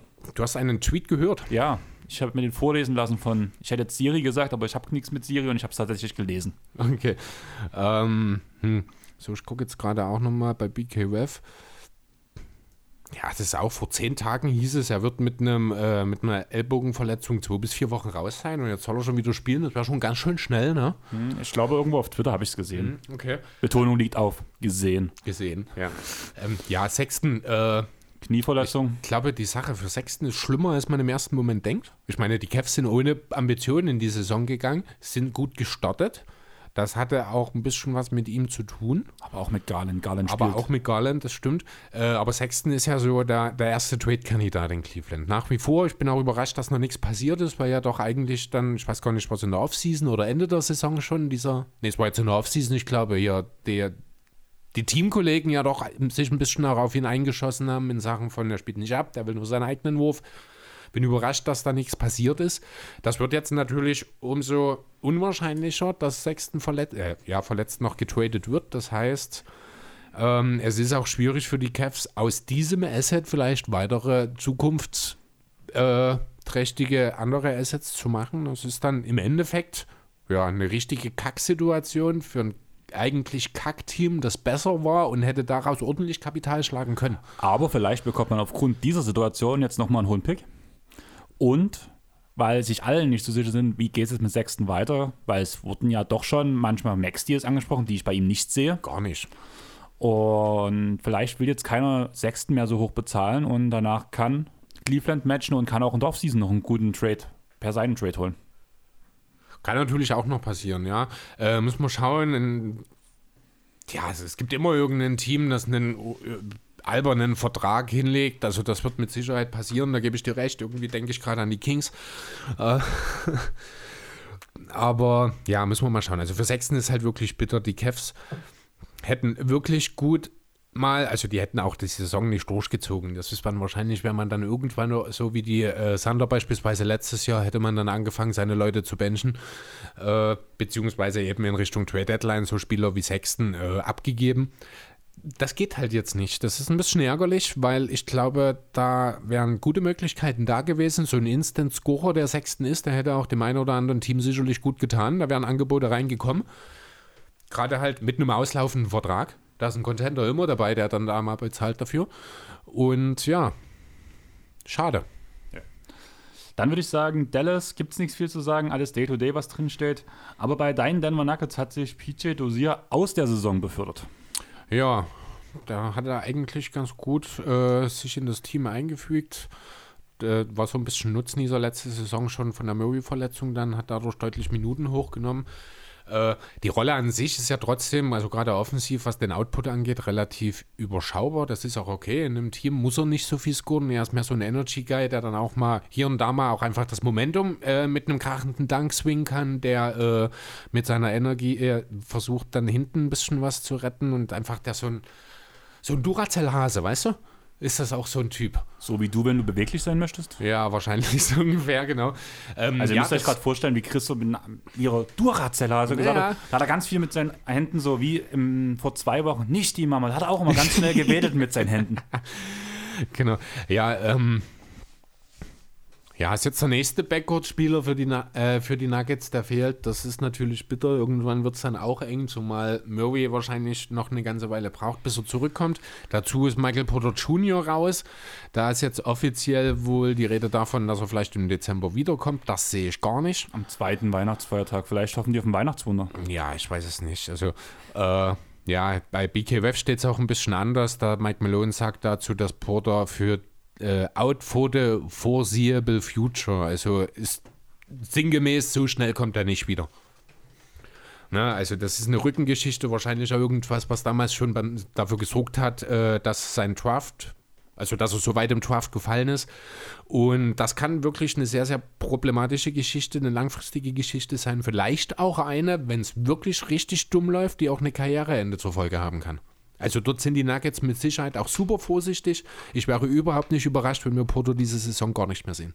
Ja, also würde mich auch nicht wundern. Ich glaube auch, es ist ein bisschen zu zeitig. Allerdings kann man sich auch gut vorstellen, wenn jetzt wirklich auch noch die nächsten Spieler ausgefallen sind, also wie jetzt Dosier, dass man ihn irgendwann vielleicht sogar zu zeitig zurückholt, um nicht bei Putter, nicht nachdem man ihn sein komplettes äh, Rookie-Jahr hat aussetzen lassen, obwohl er hätte theoretisch spielen können. Also bei Putter, und das finde ich auch, das ist die einzig richtige äh, Maßnahme, die man dort greifen kann, 140% Sicherheit. Okay. Denn hier geht es nicht einfach nur äh, um die Saison, sondern hier geht es um viel mehr. Hier geht es unter Umständen wirklich um seine ganze Karriere. Dann, wir hoffen, wir rushen für euch nicht zu sehr durch, aber wir wollten halt bloß mal kurz über alle kurz geredet haben, die jetzt eine Verletzung haben. Wir gehen halt von Team zu Team durch. Deswegen würde ich dich direkt weiterdrängen, Chris. Ähm, in Detroit gibt es ein paar kleinere Verletzungen, ein paar Day-to-Days, aber unter anderem ist Kelly Olynyk bis Weihnachten raus. Und das ist ja nun wirklich ein Spieler, der gerade den Platz für Kate Cunningham schaffen sollte, den er draußen bedienen sollte und der seinen Dreier auch sehr gut von draußen trifft. Zu, hat einen relativ schwachen Saisonstart gehabt, aber hat sich jetzt in den letzten Spielen hochgeholt hochgearbeitet, sage ich das mal so. Ja. Und hat seine Statistiken schon geschönt, die sehen immer noch nicht perfekt aus. Aber wenn man danach den Split der letzten Wochen sah, vor seiner Verletzung, hat man eine klare Tendenz nach oben gesehen. Ja, ja, hat ja, man hat ja im Sommer so ein bisschen gefragt, hey, was, wieso bezahlt man Linux so viel? Letzten Endes muss man sagen, war total sinnvoll, einfach weil er perfekt in dieses Team um Cunningham und Quent passt, weil er als Big Man in der Lage ist, das Feld breit zu machen, weil er halt auch so ein, so ein Tough Guy ist. Das geht bei ihm auch manchmal gerne ein bisschen unter. Das ist auch keiner, mit dem ich mich anlegen wollen würde. Kelly Olynyk. Ja, Der hat Kevin Love seine Schulter, kennt er ja. Zum, ja, zum Beispiel, genau. Ähm, und ich glaube, das ist auch vom Typ her jemand, also der, auch wenn er jetzt verletzt ist, glaube ich, tut er dem Team immer noch gut. Einfach mit seiner Mentality. Ähm, aber ja, gut, für die Pistons ging es nicht darum, jetzt diese Saison erfolgreich zu sein. Es ging darum, Cunningham zu entwickeln und die anderen, also Bay und äh, wie heißt er? Killian Hayes, der jetzt auch wieder verletzt ist oder ein bisschen raus ist. Ähm, der auch nicht gut ist bisher in dieser Saison, also wirklich nicht gut ist. Ähm, ja, naja, da ist halt dieses Spacing, diese, dieses Mentoring, das eine Olinik bringt, das ist da schon viel wert und ja, zumindest auf dem Feld wird das jetzt fehlen, aber ich denke, Olinik ist auch so ein Typ, der bleibt beim Team, der ist auch verletzt immer dabei und wird auch versuchen mit Cunningham und Co. Äh, ja, auch abseits des Feldes auch in seiner Verletzung zu arbeiten, denke ich. Dann würde ich sagen, die Golden State Warriors hoffen auch auf ein Weihnachtswunder, dass Clay Thompson zu Weihnachten die Bude abfackelt. Ja, die Liga sieht das anders. Also der Rest der Liga. Ach so. Die hoffen, dass das nicht passiert wahrscheinlich. Denn was ist denn, wenn der Number One sieht, seinen zweitbesten Spieler zurückbekommt, was soll denn da noch passieren? Wo soll denn das noch hingehen? Beste Bilanz der Liga, 16 zu 2 und das ohne Clay Thompson. Meine Herren.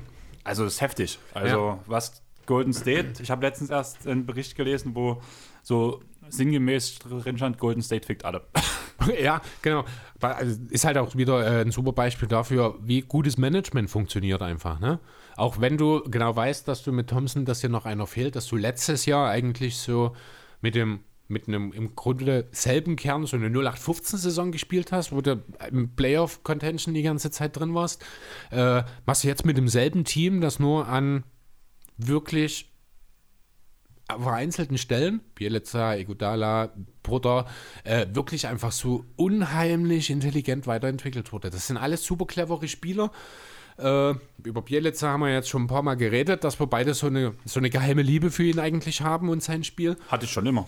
Mochte ihn schon immer. Aber ich habe nie gesehen, dass er das macht, dass er das kann, was er jetzt macht. Ja, Das hat er bisher immer nur in Europa gemacht. Seit Genau. er in der NBA ist, hat man ihm das auch einfach nicht machen lassen. Ich habe da auch äh, jetzt irgendwann, ich glaube im Verlauf der letzten Woche eine Sequenz gesehen, ein Double Ball Fake während des Drives, wo er einen Pass antäuscht, einen Korbleger antäuscht und dann in die völlig andere Richtung passt, was wahrscheinlich selbst Chris Paul Probleme hätte teilweise das zu koordinieren. Das haut ein Big Man wie Nemanja Bjelica einfach mal so nebenbei raus. Also es ist schon wirklich unfassbar, was für Skills der Kerl eigentlich hat. Genau, und danach ist er noch Weißmann auch derzeit noch verletzt. Und der hat ja schon angekündigt, er würde erstmal den Schritt zurück in die G-League gehen, was viele von solchen hochgehandelten Spielern eigentlich nicht machen wollen.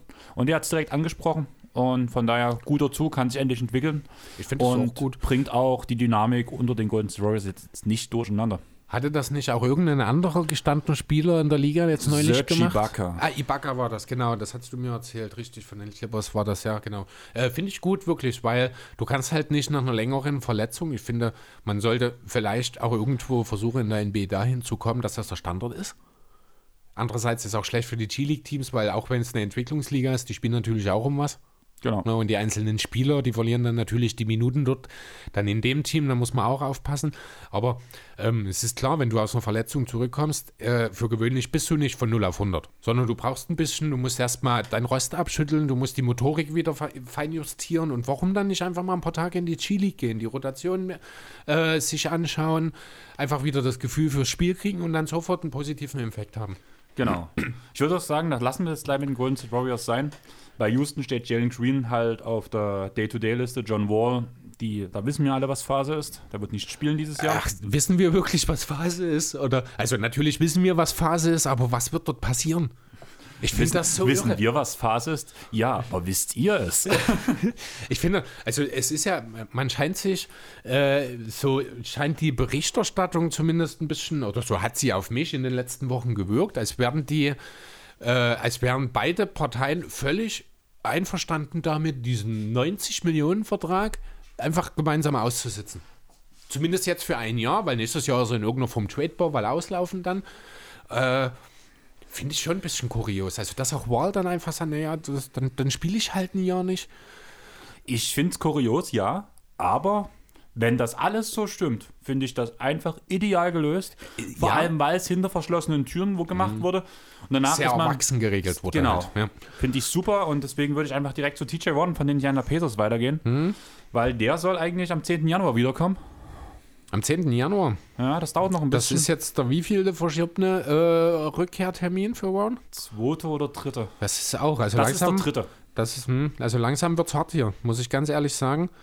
Äh, will be able to play late in December or January steht bei, ja, steht bei BKWF, das ist aber auch schon zwei Wochen her, diese Info, genau. Scheint man ein bisschen mehr jetzt Bescheid zu wissen. Ich glaube, der kann den Pacers durchaus gut tun, wenn er dann irgendwann mal wieder da ist, denn die Pacers brauchen ein bisschen Unterstützung. Genau, und das ist so ein Verteidiger, auch wenn er unter vollem Einsatz, der hätte vielleicht den Wurf von LeBron so erschwert, dass er nicht getroffen hätte. Möglich, wer weiß. Ich würde jetzt One nicht unbedingt als Verteidigungsass oder sowas bezeichnen wollen. Ich glaube, da, das ist wirklich nicht das, was er macht.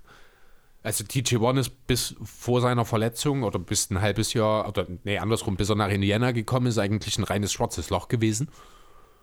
Der den Ball nimmt grad- und abdrückt. Dann habe ich aufgrund der Zeit wahrscheinlich gerade ein falsches Bild. Also er hat sich weiterentwickelt. Er ist ein, wirklich ein Spieler geworden, der einem Team weiterhelfen kann. Aber nicht unbedingt am defensiven Ende, sondern er hat halt so ein bisschen andere offensive Facetten. Er kann mal Playmaking ein bisschen mehr machen. Er hat sein Handling ein bisschen verbessert. Er ist einfach klüger in seiner Entscheidungsfindung geworden. Aber ich würde ihn jetzt... Oh, irgendwas klebt an deinem Fußboden. Ich habe gerade meine Socke festgeklebt hier. Äh, ouch. Entschuldigung. Chris hat gerade seine Haut abgerissen. Nee, ich habe jetzt eine klebrige Socke, weil du irgendeinen Fleck unter der Bank hast und da hat meine Socke gerade dran geklebt. Wahrscheinlich hat irgendeiner meiner Gäste dort mal Alkohol Das verschüttet. ist gut möglich. Unter der Bank sieht man das halt auch so schlecht, ne? Ja. Vor allem, wenn dort immer Kästen stehen. Ja, stimmt. ähm, ja, also hoffen wir, dass es für Warren, es sind ja dann auch schon fast anderthalb Jahre, wenn mich nicht alles täuscht, die er raus ist. Das heißt, wir müssen dann auch wahrscheinlich noch mal gute zwei, drei Monate erwarten, bis er wieder fit ist. Das heißt, einen echten TJ Warren sehen wir wahrscheinlich erst nächste Saison. Dann würde ich sagen, wir halten uns mal ein bisschen ran, Chris, weil wir haben nicht mehr so viel Zeit. Du weißt, meine Leute sind 19 Uhr da und dann muss aufgebaut werden. Das ist mir noch nie Das dir umgekommen. gesagt, dass ich nee, du hast 19 gesagt, du wirst 20 Uhr losmachen. Das ist alles, da was du zu mir gesagt hast. sein. Da Ja. muss alles fertig sein. Ich wusste nicht, dass 19 Uhr jemand kommt. Habe ich gesagt. Nein, aber das Dann- ist auch scheißegal. Genau. Clippers. Jason Preston ist noch raus. Katastrophe. Katastrophe. 1. Januar kommt er vielleicht wieder. Hoffentlich. Niklas Batum bis 4. Dezember. Der tut schon ein bisschen weh. Ja, merkt man gerade. Mhm. Allerdings spielen die Clippers genau. Also der Anfang der Saison, so schlimm habe ich mir es nicht erwartet. Die darauf folgenden Spiele, so schlecht habe ich mir es nicht ne? erwartet. Und jetzt sind wir so ein bisschen wieder in diesem Wasser, wo ich sie erwartet habe. Ja. Und Kawhi steht wie Murray zum 1. März drin. Von daher. Mhm. Boom. Trevor Ariza bis 15. Dezember bei den Lakers. Ja, hat noch kein Spiel gemacht, ich glaube, diese Genau. Saison bisher, ne? Auf den wartet man ja verzweifelt. Ist das der einzige, der Ja, bei den Lakers noch auf dem Zettel steht? Ja, Kendrick Nunn kommt am 30. November wieder. Da haben wir ja gesagt, das wäre dieser Zeitraum, den wir nicht mehr mit ansprechen. Ja, das ist am Montag dann, ne? Genau. Nee, am Mittwoch ist das. Und, ach so, ja, gut aus. Ja, nee, stimmt, es hat sich ein bisschen gelichtet. Das Lakers Lazarett sah äh, schlimmer aus noch vor kurzem. Genau. Ja. Und deswegen würde ich sagen, wir gehen direkt nach Memphis weiter. Da habe ich bloß ein paar Day-to-Days, beziehungsweise Sam Merrill bis zum 6. Dezember. Da würde ich gar nicht weiter drauf eingehen. Denke auch. Bei Miami hast du immer noch Victor Oladipo, da steht zwar zum 10. Dezember hier drin, aber das kann ich mir nicht so wirklich vorstellen, weil da ja auch die Diskussion war Richtung Season Ending. schwer zu, total schwer abzuschätzen, was er aus ihm, wie das äh, sich entwickeln wird. Einerseits kann ich mir schon vorstellen, dass er wiederkommt, wenn er äh, entsprechend, ja, ich weiß auch gar nicht so richtig, ist das noch dasselbe Problem? Ja, Quadrizeps. Also ich habe hier bei BKWF steht was vom rechten Knie. Also ich habe hier Quadrizeps stehen auf meiner Liste. Oladipo has yet to be cleared for full court work, according to David Aldridge. Also er scheint wieder im, äh, im vollen Training zu sein. Das heißt, der 10. Dezember nee, Moment. Das ist ein uralter Info. Die ist vom 23. September. Wieso steht denn hier so eine uralte Info bei BKWF? Weil da auch nicht alles offensichtlich Ja gut, ist. nee, dann äh, ja, ist es wahrscheinlich doch eher unwahrscheinlich, dass er wiederkommt. Kann durchaus sein, dass ja, vielleicht wir ihn auch nicht sehen, dann ist dieser gigantische Stil, den wir den Heat äh, untergejubelt haben im Sommer, der ist dann zumindest eine No-Risk-Geschichte geblieben. Genau. Ähm, Markif Morris kommt am Dienstag wieder. Marcus Jarrett ist auf Day-to-Day -Day gelistet. Deswegen. Ich sag, ist da Morris gegen die Nuggets fit? Das muss ich jetzt kurz schauen. Ich bin nicht am, jetzt äh, in den nächsten Tagen die Nuggets wieder. Ich glaube, am 29. Genau, da kommen doch die Jokic-Brüder ja, nach Miami. Weiß. Ich hoffe, bis dahin ist er wieder fit. Ich auch. Ab nach Milwaukee, Brook Lopez und Dante DiVincenzo sind beide bis zum 1. Dezember raus. Mhm. Morris hat ja noch gar kein Spiel gemacht. Dante DiVincenzo hat jetzt. Äh, Lopez hat eins gemacht. Ach so. Und Dante DiVincenzo hat sich ja am Knöchel verletzt. Sonst sind so ein paar kleine Sachen so, so zum Beispiel Sammy Oshale bis zum 15. Dezember, mhm. aber der hat ja auch noch keine so gute Saison bei den Bucks gespielt. Ja, also gerade die Lopez-Verletzung, die äh, ist natürlich schon etwas, was dann auch ein bisschen als Grund mit dafür herhalten kann, dass die Bucks momentan eher gediegen durch die Liga cruisen. Ja, das ist ja auch das Middleton und ähm, Howley, so lange raus waren. Ja, genau, die haben ja auch beide äh, schon einige Spiele äh, gefehlt. Der einzige oder die einzigen beiden sehe ich gerade, die alle Spiele gemacht haben, sind Grayson Allen und Pat Connaughton. Äh, Gerade Grayson Allen übrigens, ganz kurz an der Seite, hat sich sehr gut in äh, Mil Milwaukee ja, entwickelt. Das habe ich so nicht kommen sehen, wenn ich ehrlich sein soll. Doch, den hatte ich als sehr großen Stil, wo wir unsere okay. Folge 100 gemacht mhm. haben, mit aufgeführt. Also der war für mich schon so ein Punkt. Ja, nicht so, also schon, aber dass er jetzt für 15 Punkte und äh, wirklich, wirklich gute Quoten auch auflegt. ja, da musst du aber auch sehen, dass halt gerade Leute wie Middleton und Holiday. Ja. Aber er hat doch jedes Spiel gestartet, ne? Ja. Also das sind wirklich so Sachen, das sind alles, alle Sachen, die ich jetzt genannt habe, hätte ich so nicht von ihm äh, hier erwartet. Dann lass uns weiter nach Minnesota gehen. Mit Josh Okochi und Patrick Beverly hast du ein Day-to-Day, -Day, beziehungsweise jemand, der gleich wiederkommt. Von daher würde ich da gar nicht weiter drüber reden. Mhm. New Orleans steht Zion Williamson zum 10. Dezember drin. Kann ich mir auch nicht so richtig vorstellen. Glaube ich auch nicht. Wenn das er clever ist, kommt er gar nicht wieder, bis die Saison vorbei ist. Ja. Und Dalton Holmes am 1. Dezember, das ist auch uninteressant. Ja. New York hat nur Day-to-Days. In Oklahoma kommt am Montag SGA wieder von seiner Knöchelverletzung. Das wird wahrscheinlich auch ein bisschen Schonung gewesen sein.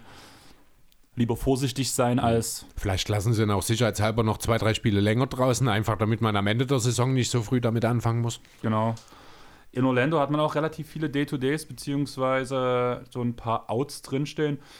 Moore ist uninteressant bis zum 1. Dezember. Jonathan Isaac soll am 3. Dezember wiederkommen. Da bin ich gespannt, ob das stimmt, mhm. weil da ist ja auch schon eine ewige Verletzungsstrecke. Ja. Markel Fultz am 30. Dezember und Michael Carter Williams soll jetzt am Montag wieder spielen. Mhm. Ja, gut, sind alles Rotationsspieler am Ende. Was, äh, ich habe hier Cole Anthony jetzt, ach, der ist Day-to-Day. Okay, und Terrence Source auch, genau. Ähm, ja, es sind die Magic. Mein Gott, Mo Wagner freut sich. Nee, nicht Mo, sondern Franz. Genau. Freut sich darüber, der kriegt schön Minuten, der liefert auch ab wie ein Profi. Doch klang blöd, weil er ist ein Profi. Äh, ja, genau. Müssen wir dann schauen, wenn die wieder da sind oder wenn das Team überhaupt dann erstmal da ist. Für die Magic geht es ja jetzt erstmal darum, auch äh, ihren Kern für die Zukunft zu bestimmen. Ist ein Isaac ist halt eigentlich ein Teil davon. Dafür muss er fit sein, dafür muss er liefern. Äh, Bamba soll auch ein Teil davon sein. Der liefert einigermaßen auch ab. Das sieht gut aus. Dazu Wagner, Anthony, Carter Jr theoretisch, wenn dann mal irgendwann fit und man vielleicht dann noch aus den zwei, drei Routiniers, die man hat, nochmal was macht, sind für die Magic auch wirklich äh, ist die Chance da für eine gute Zukunft. Um ja, das mal so Fall. zu sagen. Ähm, jetzt im Moment, denke ich, ist die Verletzung für den einzelnen Spieler ein größeres Problem als für die Magic selbst, ich glaube. Genau. Das nächste Team wäre Philadelphia. Da haben wir noch zwei Day-to-Days drinstehen, in Harris und in Embiid. Hm. Beide müssten jetzt langsam wiederkommen. Bei Embiid waren ja auch die Sachen geklärt mittlerweile, dass er wiederkommt. Ja.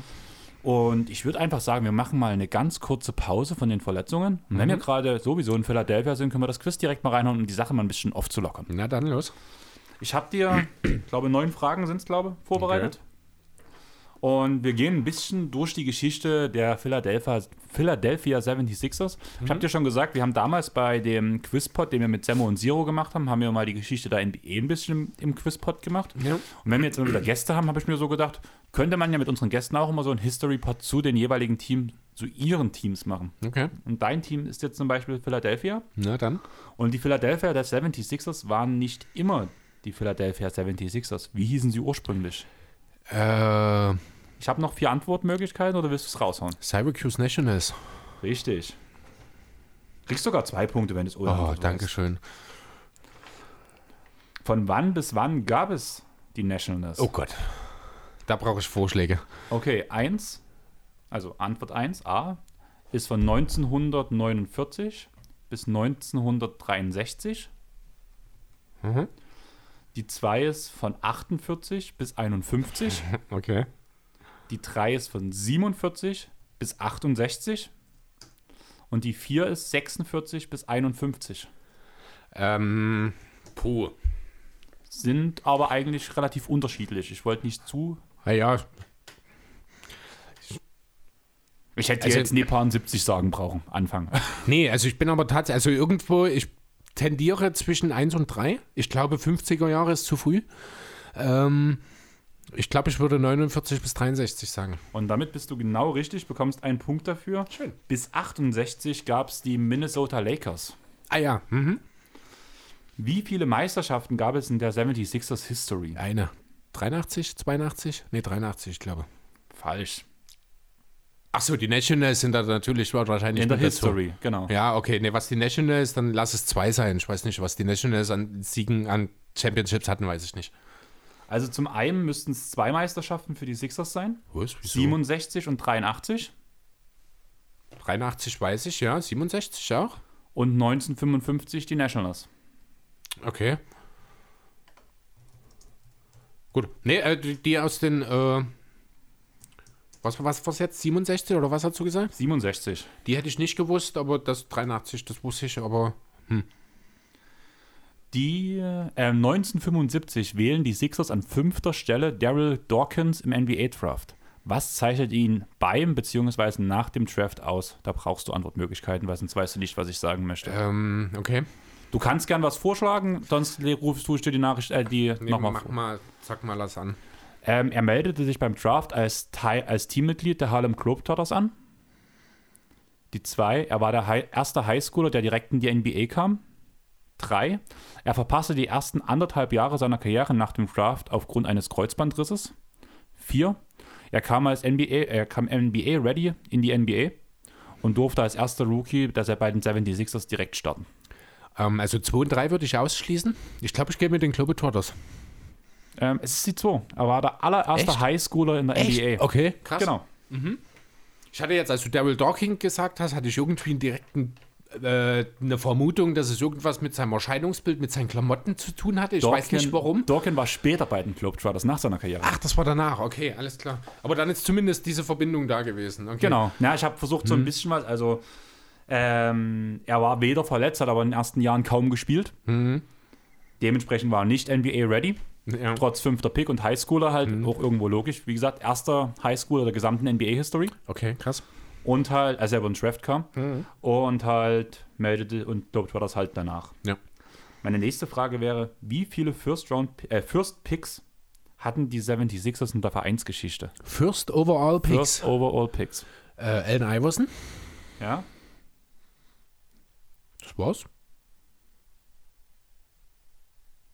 Ach nee, Quatsch, Simmons war ja auch ein First Pick.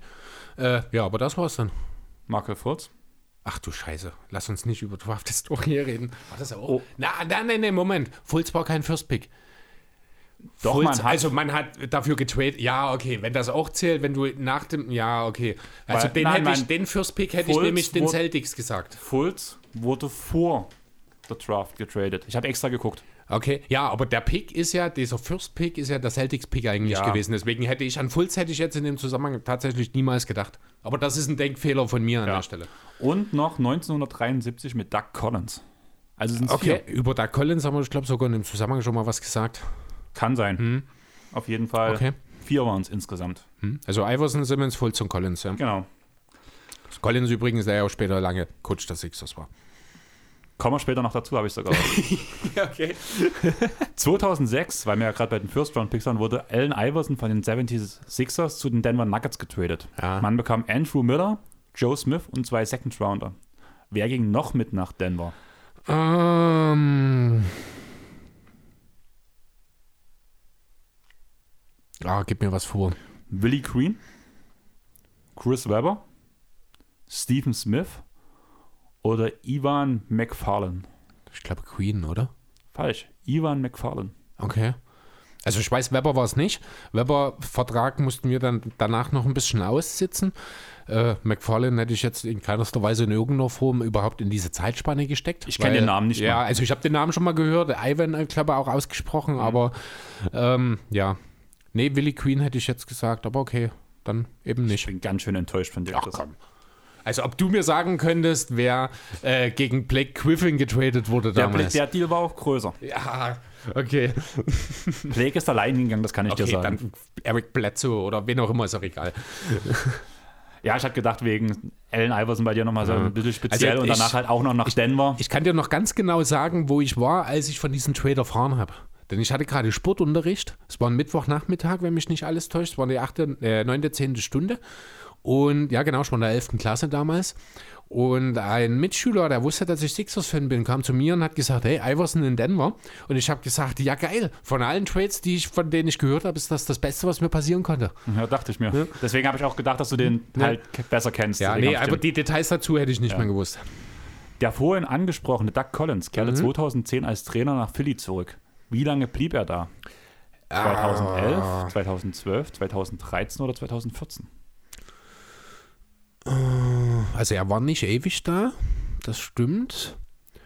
Ich glaube, es war auch so ein bisschen eine unruhige Zeit. Ich würde sagen, es waren drei Jahre. Richtig. Ja.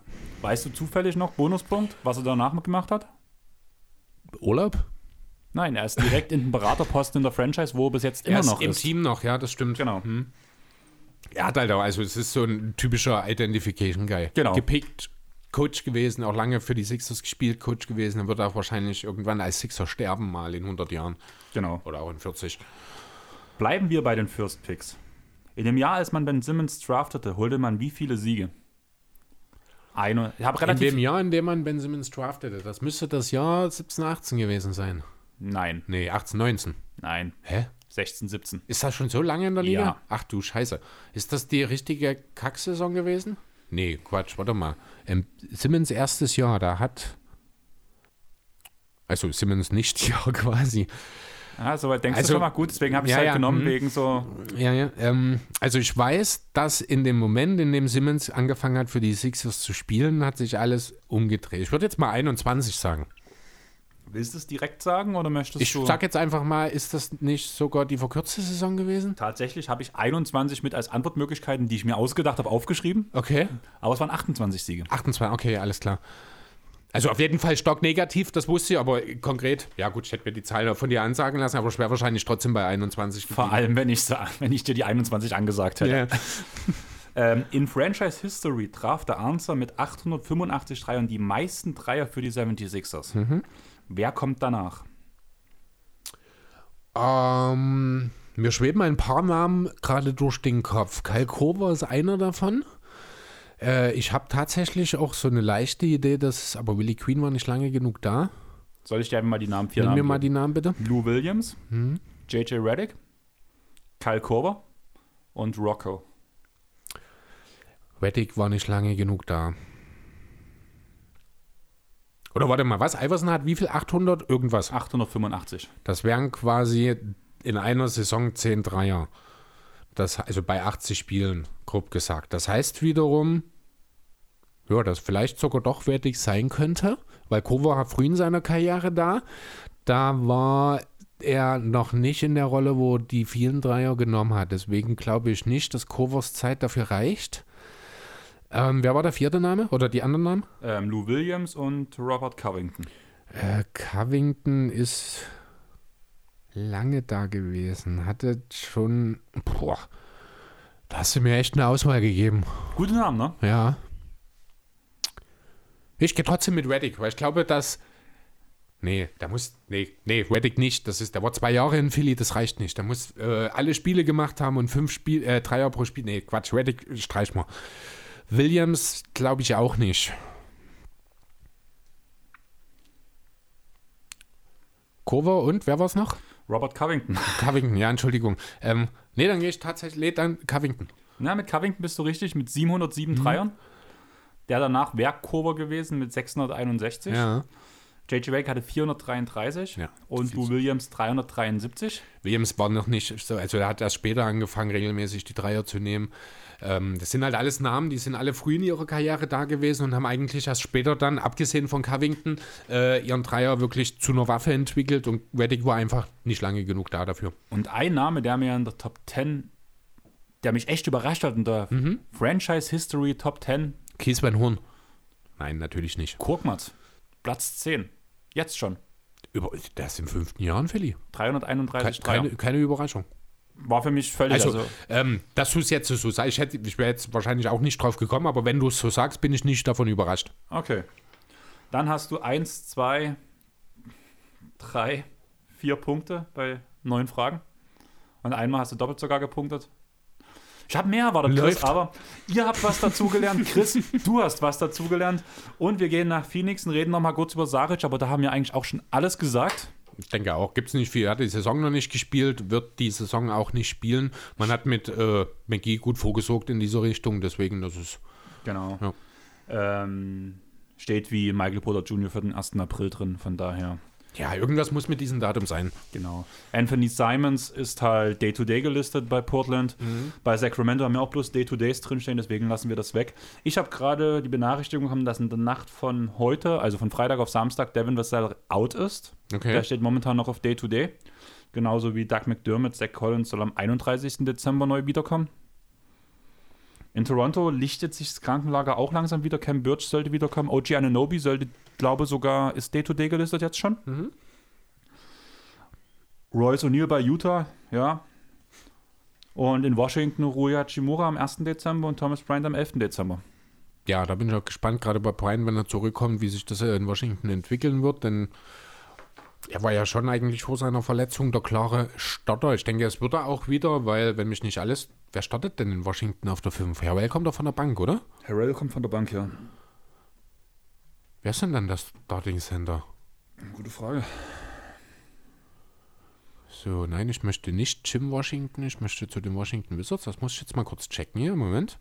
Das will ich jetzt wissen, wer denn der Starting Center der Wizards in dieser Saison bisher war. Game started. Gafford, na klar, Daniel Gafford. Ja, äh, dann wird es wohl schon darauf hinauslaufen, dass Point dann den Starting-Posten zumindest im Laufe der Saison dann wahrscheinlich wieder zurückbekommt. Herwohl von der Bank würde ich auch so überlassen. Ähm, ja, und dann kann man mal schauen, ob bei Daniel Gafford vielleicht nochmal irgendwo in einer kleineren Rolle eine Entwicklung ist oder ob er vielleicht doch dann in dieser Center-Rotation sich ein anderes Team suchen sollte. Genau. Gut, dann sind wir beim letzten Thema für heute, oder? Genau, also wir haben vorhin schon mal über die Kings geredet, dass da nicht viel los ist. Aber eigentlich ist schon ein bisschen was los. Ja, ähm, es war was los zumindest. Und zwar die erste Trainerentlassung der Saison. Luke Walton hat es erwischt.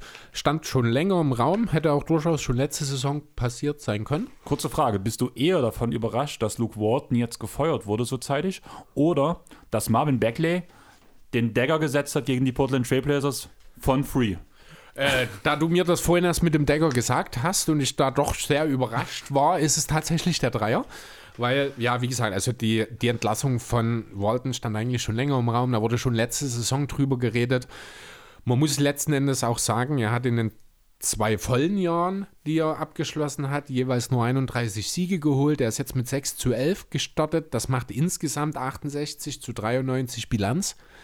Das ist jetzt auch nicht unbedingt etwas, womit man angeben sollte, aber wir sind in Sacramento Und damit hat Walton die zweitbeste Bilanz aller Kings-Coaches seit 1985. Nach Coach Carl? Nein, nach Rick Edelman. Okay. Hat aber nicht Coach Carl auch relativ. Ja, aber nur ein Jahr, ich glaube, Prominent? und auch nicht Ach so. erfolgreich. Der, du verwechselst das jetzt vielleicht ein bisschen mit den Nuggets oder mit den Sonics, wo Carl jeweils auch Coach Okay. of the Year geworden ist, aber ich glaube, in Sacramento hatte das nicht so ganz geklappt. Ah, da war doch das Verwürfnis mit Boogie, oder? Ja, genau, richtig. Stimmt. Ja. ja, genau. Also beste Bilanz in diesen, also es gab 18 Coaches seit 1985. Ich bin fast ein bisschen überrascht, dass es weniger Coaches als Jahre sind. Ja. Liegt aber auch daran, dass äh, Rick Edelman acht Jahre davon gespielt hat, äh, als Coach an der Seitenlinie war und dort acht Jahre die Playoffs erreicht hat. Wir würden ganz kurz Pause machen, es hat gerade geklingelt. So,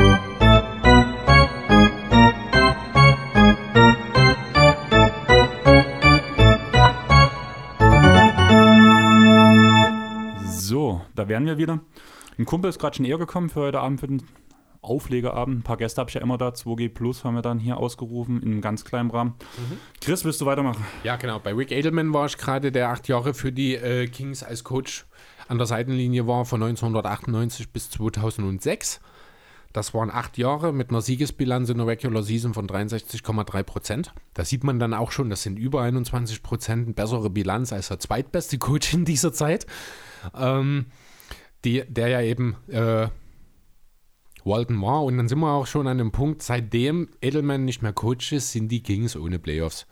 Das ist die längste Nicht-Playoff-Serie der NBA-Historie. Momentan noch mit deinen, Lakers, äh, mit deinen Clippers gleich, die von 77 bis 91 so lange gebraucht haben. Aber wenn die Kings es dieses Jahr wieder vermasseln und davon ist es auszugehen, wobei, jetzt müssen wir mal schauen, wie es mit neuem Coach ist, vielleicht doch was möglich, ähm, dann werden sie alleine höchstwahrscheinlich den längsten Playoff-Durchstrecke der NBA-Geschichte Da will ich gleich mal reinkrätschen. Ich glaube nicht, dass es besser wird mit einem neuen Coach, einfach weil man hat kein Trainingslager zusammen gemacht. Momentan wird es einen Interims-Coach geben, selbst wenn jetzt ein neuer Headcoach eingestellt wird, wird dann die Sache sein, dass auch er seinen Plan nicht durchsetzen kann, weil man einfach keine Zeit zum Trainieren hat. Und für mich steht alles darum, dass es halt eigentlich einen Interims-Coach geben würde, ein Assistant erstmal befördert wird und danach in der ähm, Offseason danach ein neuer Coach gesucht wird. Und da sehe ich es nicht so gut umzusetzen, weil eigentlich haben die Spieler sich nie großartig negativ gegen Walton geäußert, sage ich mal so. Das war Das ist ja, ja auch ein umgänglicher Coach. Das ist ja nie das Problem gewesen. ja, aber Er- meistens gibt es einen Aufschwung von Spielern, wenn sie von einem Coach wegkommen, den, der, der die nervt. Naja, also du musst es schon. Ähm, ja, klar, sicherlich ist Walton keiner, der äh, die Spieler in dem Sinne nervt, aber bei ihm sind es ja die X's und O's eher, die ihm so ein bisschen abgesprochen werden. So das Taktische, das ist, man sieht es auch, er hat es halt zum Beispiel nie geschafft, die Defense der, äh, der Kings in irgendeiner Form ein System zu geben. Die sind seit Walton da, ist eigentlich immer Top, äh, Bottom 5 Defense gewesen. Äh, jetzt in dieser Saison, zumindest bis Walton entlassen wurde, war es Platz 24. Also gerade so minimal besser. Ähm, und das ist schon eine Sache, wo ich denke, dass ein neuer Coach durchaus auch direkt Einfluss nehmen kann. Direkt bezweifle ich halt. Wie gesagt, man braucht eine Weile ums rein. Wir haben es noch relativ früh in der Saison. Ja, die Defense kann besser werden, aber ich glaube nicht, dass sie so schnell besser wird und vor allem auch die Offense so schnell besser wird, dass man am Ende in die Playoffs kommt. Nee, das, also die Playoffs sind sicherlich sehr, sehr, Das sehr unwahrscheinlich im. Endeffekt. Da hast du recht.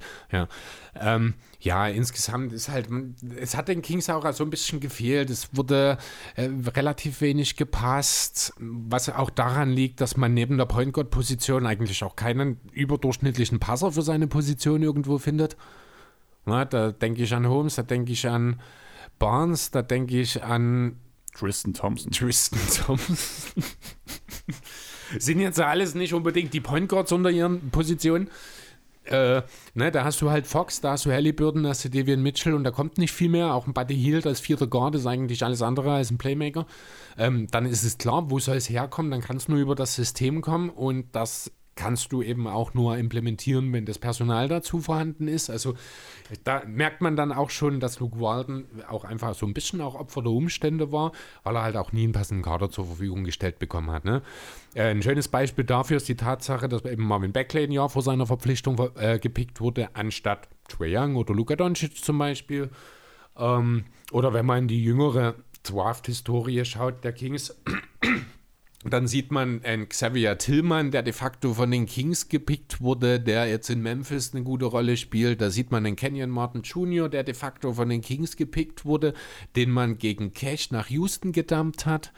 Da sieht man aus dem Jahr 2018 den Gary Trent Jr., der erst in Portland und jetzt in Toronto äh, eine gute Rolle spielt, den man für zwei Second Rounder gedumpt hat. Und dann sieht man beispielsweise auch in äh, viele Spieler, die von den Picks, äh, von den Kings gepickt wurden, die es auch einfach mal nicht geschafft haben, wirklich sich zu dem zu entwickeln, äh, wofür der Draft äh, Spot, den sie letzten Endes eingenommen haben, eben gilt. Da ist ein Beckley zu nennen, da ist ein Zach Collins zu nennen, der jetzt aktuell verletzt ist bei den Spurs, aber noch nicht so richtig sich etabliert hat. Da haben wir einen Marquis Quiz, da haben wir einen Willie Corley Stein, da haben wir einen Ben McLemore, wenn wir bis 2013 zurückgehen. Also die Kings haben auch einfach mal richtig schlecht gepickt und auch richtig schlechte Deals gemacht.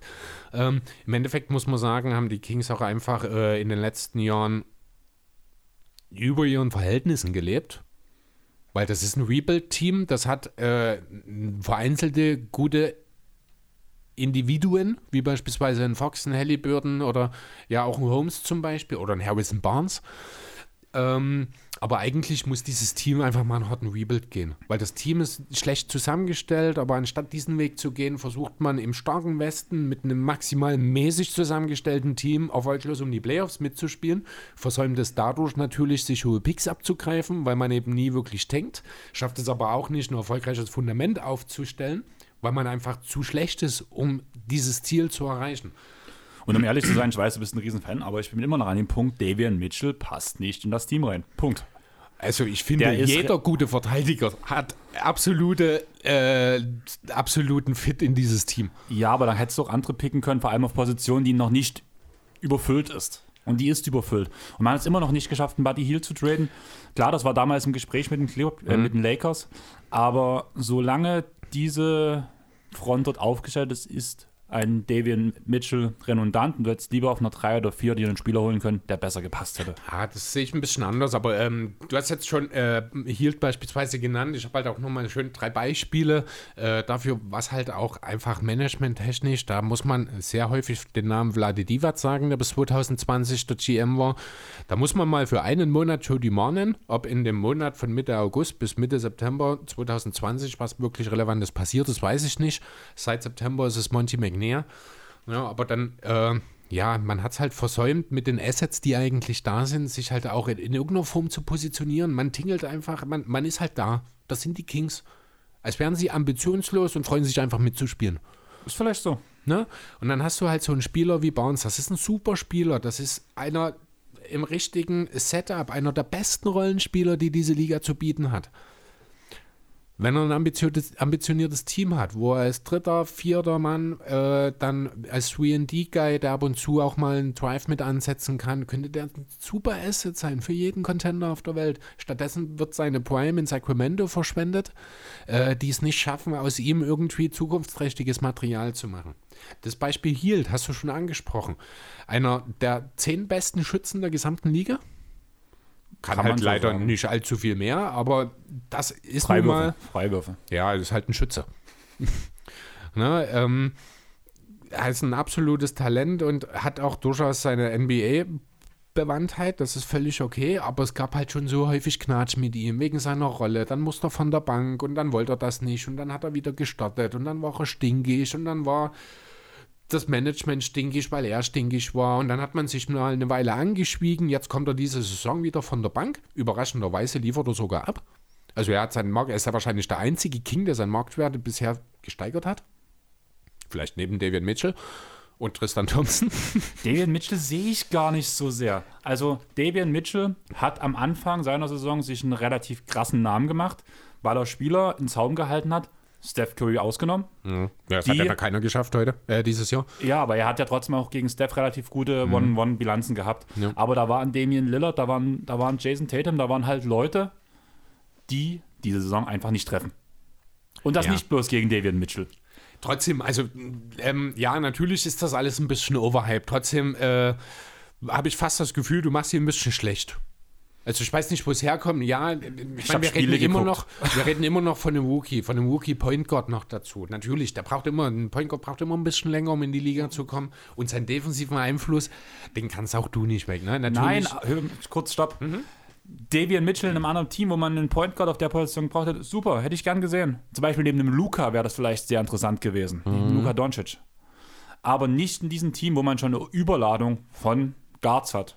Klar, du brauchst einen verteidigen in dem, Ra äh, in dem Kader irgendwie, aber da muss man den Rest loswerden und eigentlich soll Halliburton ja auch mal ein verteidigender Guard werden. Im Idealfall sollen, also ich finde ja, man muss ja irgendwann, aber ich glaube, das ist auch ein Größenproblem, drüber nachdenken, ob man alle drei zusammenspielen kann.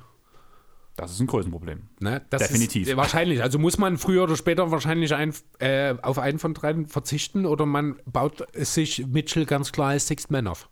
Das wäre die Alternative, aber dann muss Buddy natürlich auch gehen. Das Und bleibt auch da. perfekter Sixth Man, du draftest nicht an Position Das 9 ist der nächste Sixth Punkt, Man. dein Sixth Man. Das ist halt auch wieder das. Genau. Andererseits haben äh, die Kings auch schon mal einen sehr lustigen Trade für Nick Stauskas gemacht. Da möchte ich an der Stelle mich auch nochmal bedanken als Sixers-Fan dafür. Ich weiß gar nicht mehr, wann das war. Damit man Rondo unter Vertrag nehmen kann, hat man Stauskas gedammt zum Beispiel. Also die Kings, den Kings traue ich das zu, eure Nummer 1 ihren Sixth Man der Zukunft zu picken. Aber ich möchte ein, ein Beispiel zum Thema Fehlmanagement habe ich noch. Der Name ist jetzt schon ein paar Mal mit einem Lächeln gefallen, und zwar Tristan Thompson. Man hatte äh, in der Offseason sinnvollerweise versucht, Platz im Backcourt zu schaffen, weil man Davian Mitchell gepickt hat. Die Idee dahinter war gut, also musste Dallin White weg. Hat auch super geil funktioniert. Man hat wahrscheinlich die ganze Liga abgeklappert und alles, was dabei rumkam, war ein Three-Way-Deal, in dem Tristan Thompson nach Sacramento kommt. Der eineinhalb Millionen mehr verdient als Dylan White, sagenhafte 13 Minuten pro Spiel spielt und ich glaube den zweitschlechtesten On-Off-Wert des ganzen Teams hat. Aber die Haare sind schön. Aber die Haare sind schön, ja, genau. Das ist halt, man ist halt froh dabei zu sein. Das ist immer wieder ein Sacramento. Ne, also, ähm, auch wenn natürlich Luke Walton, um jetzt den äh, Bezug nochmal zu den Coach, zum Coach zu ziehen, äh, sicherlich nicht alles richtig gemacht hat und es ja nicht umsonst schon länger diese Gerüchte gab, bin ich mir relativ sicher zu meinen, dass er nochmal woanders einen Job finden wird in der Liga. Aber erst nicht als Head Coach. Er wird irgendwo als Assistant Also, jetzt genau, er ist anfangen. auch noch jung. Das ist auch so eine Sache, die äh, finde ich auch in anderen Sportarten. Ich habe jetzt zum Beispiel gestern erst, ähm, Xabi Alonso ist ein spanischer ehemaliger Fußballer, der jetzt gerade seine Trainerkarriere anspielt, äh, ankurbelt. Das ist so jemand, der macht das alles ruhig und gemütlich, wie seine Spielerkarriere auch. Der hat mit einem kleinen Team angefangen, hat sich dann vorausschauend entwickelt, ist zu Liverpool gegangen, hat sich dann von dort zu Real weiterentwickelt, hat bei Real frühzeitig gesehen, Toni Groß wird bald besser sein als ich, ist zu Bayern gegangen, hat dort nochmal drei Jahre dominiert. Ähm, und genauso macht er das jetzt auch mit seiner Trainerkarriere. Der ist äh, momentan Trainer der zweiten Mannschaft seines Jugendvereins. Also fairerweise, die, sein Jugendverein ist Real Sociedad San Sebastian, ist ein Erstligist in Spanien. Und dort trainiert er die zweite Mannschaft. Das macht er jetzt, ich glaube, schon seit zwei oder drei Jahren und hat gar keine Ambition, so schnell in die erste Liga zu gehen, weil er sich langsam entwickeln will. Das fehlt mir so ein bisschen bei den Coaches in der NBA. Und Jason Kidd zum Beispiel auch direkt von hier auf jetzt, zack, Head Coach. Und, und GM. Und, und GM, ja genau. Und am besten will er noch den Laden kaufen. Ne, und das ist, ähm, wie zum Beispiel, wer hat, äh, bei den Entailu zum Beispiel, der diesen Schritt wieder zurückgemacht hat zum äh, Assistant Coach, hat sich gelohnt. Also ich finde, da hat manchmal man den Eindruck, als könnte jeder Coach sein, wenn er doch einfach mal früher gespielt hat. Weißt du, was ich meine? Walton ist auch so ein Typ, auch wenn er ja äh, bei den Warriors als Assistant Coach ja unter Kür letzten Endes angefangen hat, sich einen Namen zu verdienen mit diesem äh, Lauf, als Kür damals verletzt war und nicht trainieren konnte, wo er, ich glaube, 19 Siege in Folge als Interim oder Ersatz-Headcoach geholt hat. Ja, aber dann hat man ja schon bei den Legos gesehen, dass es eben hier und da doch Probleme gibt mit ihm. Und ich denke, da ist es wirklich gut für Walton, wie du schon sagst, dass er dann einfach wirklich nochmal den Schritt zurück in die zweite Reihe geht. Denn er ist noch jung, er kann immer noch zehn Jahre Headcoach sein, wenn er jetzt nochmal, oder 20 Jahre Headcoach sein, wenn er jetzt nochmal ein paar Jahre in die zweite Reihe tritt. Und er kann nur lernen dabei. Genau, auf jeden Fall. Hast du jetzt noch was zu dem Thema oder sind wir durch? Ich finde, wir sollten zumindest, weil er noch gar nicht genannt wurde, den Namen des Interims-Coaches nochmal nennen. Das ist nämlich Alvin Chantry. Das ist kein Unbekannter in der Liga. Und ich denke, äh, beziehungsweise ich weiß es nicht genau, aber ich kann mir gut vorstellen, dass er jetzt wirklich erstmal bis zum Ende der Saison übernimmt und vielleicht, wenn das Ganze gut läuft, ja, vielleicht sogar auch langfristig. Ähm, Das haben wir auch in Folge 100 ja schon gesagt gehabt, dass wir das so ein bisschen denken dass bei wir ihm. das er erwarten, genau, richtig. Also du hast jetzt die ganze Zeit gesagt, die Kings sind froh dabei zu sein. Denkst du, die Kings sind auch froh bei uns dabei zu sein jetzt hier im Pod? Ich glaube in diesem konkreten Fall nicht unbedingt, aber generell freuen die sich bestimmt, wenn sie von uns erwähnt werden. Weil halt sie sich freuen, wenn sie überhaupt mal Gesprächsthema sind. Wenn sie dabei und sind. Vielleicht nicht belächelt werden. Ja, naja. Hm, dann bei uns nicht. Aber wenn sie nicht belächelt werden, dann ist es, dann sind wir schon bei dem Punkt, wo es mitleidige Blicke sind. Ob das dann besser ist, darüber können wir streiten. wir haben uns sehr über den Pick über Halliburton gefreut. Ich freue mich auch jetzt nur über den Mitchell-Pick. Ich finde ihn auch viel besser als du. Also langfristig. Jetzt für den Moment hast du schon recht, ist das noch ein bisschen unstimmig, aber langfristig finde ich diesen Mitchell, die Mitchell-Idee eigentlich ganz gut. Weil Ja. halt die Kings keine Defense großartig im Backcourt haben, neben Halliburton. Deswegen alleine schon macht das Sinn. Wir reden drüber, wenn, der, wenn die Deals durch sind, wer weggeschickt wird Ich und Mitchell nicht auf die Bank geht. Äh, Pass auf, vielleicht hat ja Alvin Gentry keinen Bock auf die Aaron Fox. Also ist eine sehr, sehr unrealistische Geschichte. Ne?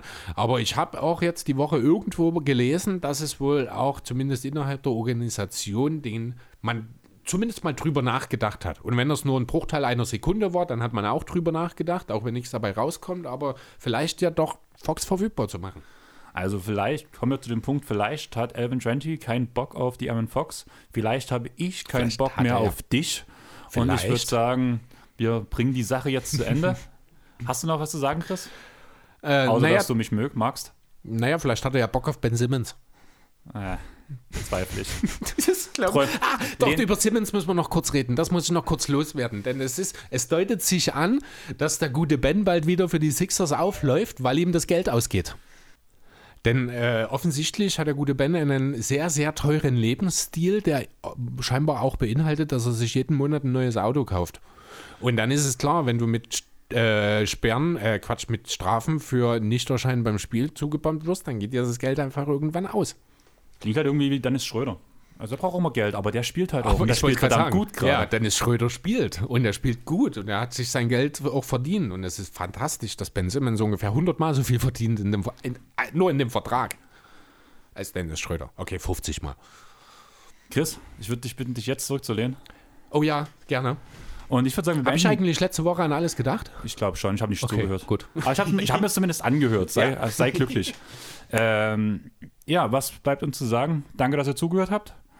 Wir würden uns freuen, wenn ihr ein Follow da lasst auf Instagram, Facebook und Twitter. Ich würde mich auch freuen, wenn ihr gleich reinschaut. Also, das werdet ihr danach nicht mehr hören, aber wir haben es ja überall gepostet. Also, eigentlich haben es alle mitbekommen. Und sonst erzählt uns, euren Freunden von uns. Geht mal auf Apple Music oder Apple Podcast und lasst am besten fünf Sterne da mit einer Bewertung. Oder schreibt uns an und sagt uns, was euch stört. Und ich würde sagen, wir haben es geschafft. Wir hören jetzt auf und tschaußen. Ciao. Kichte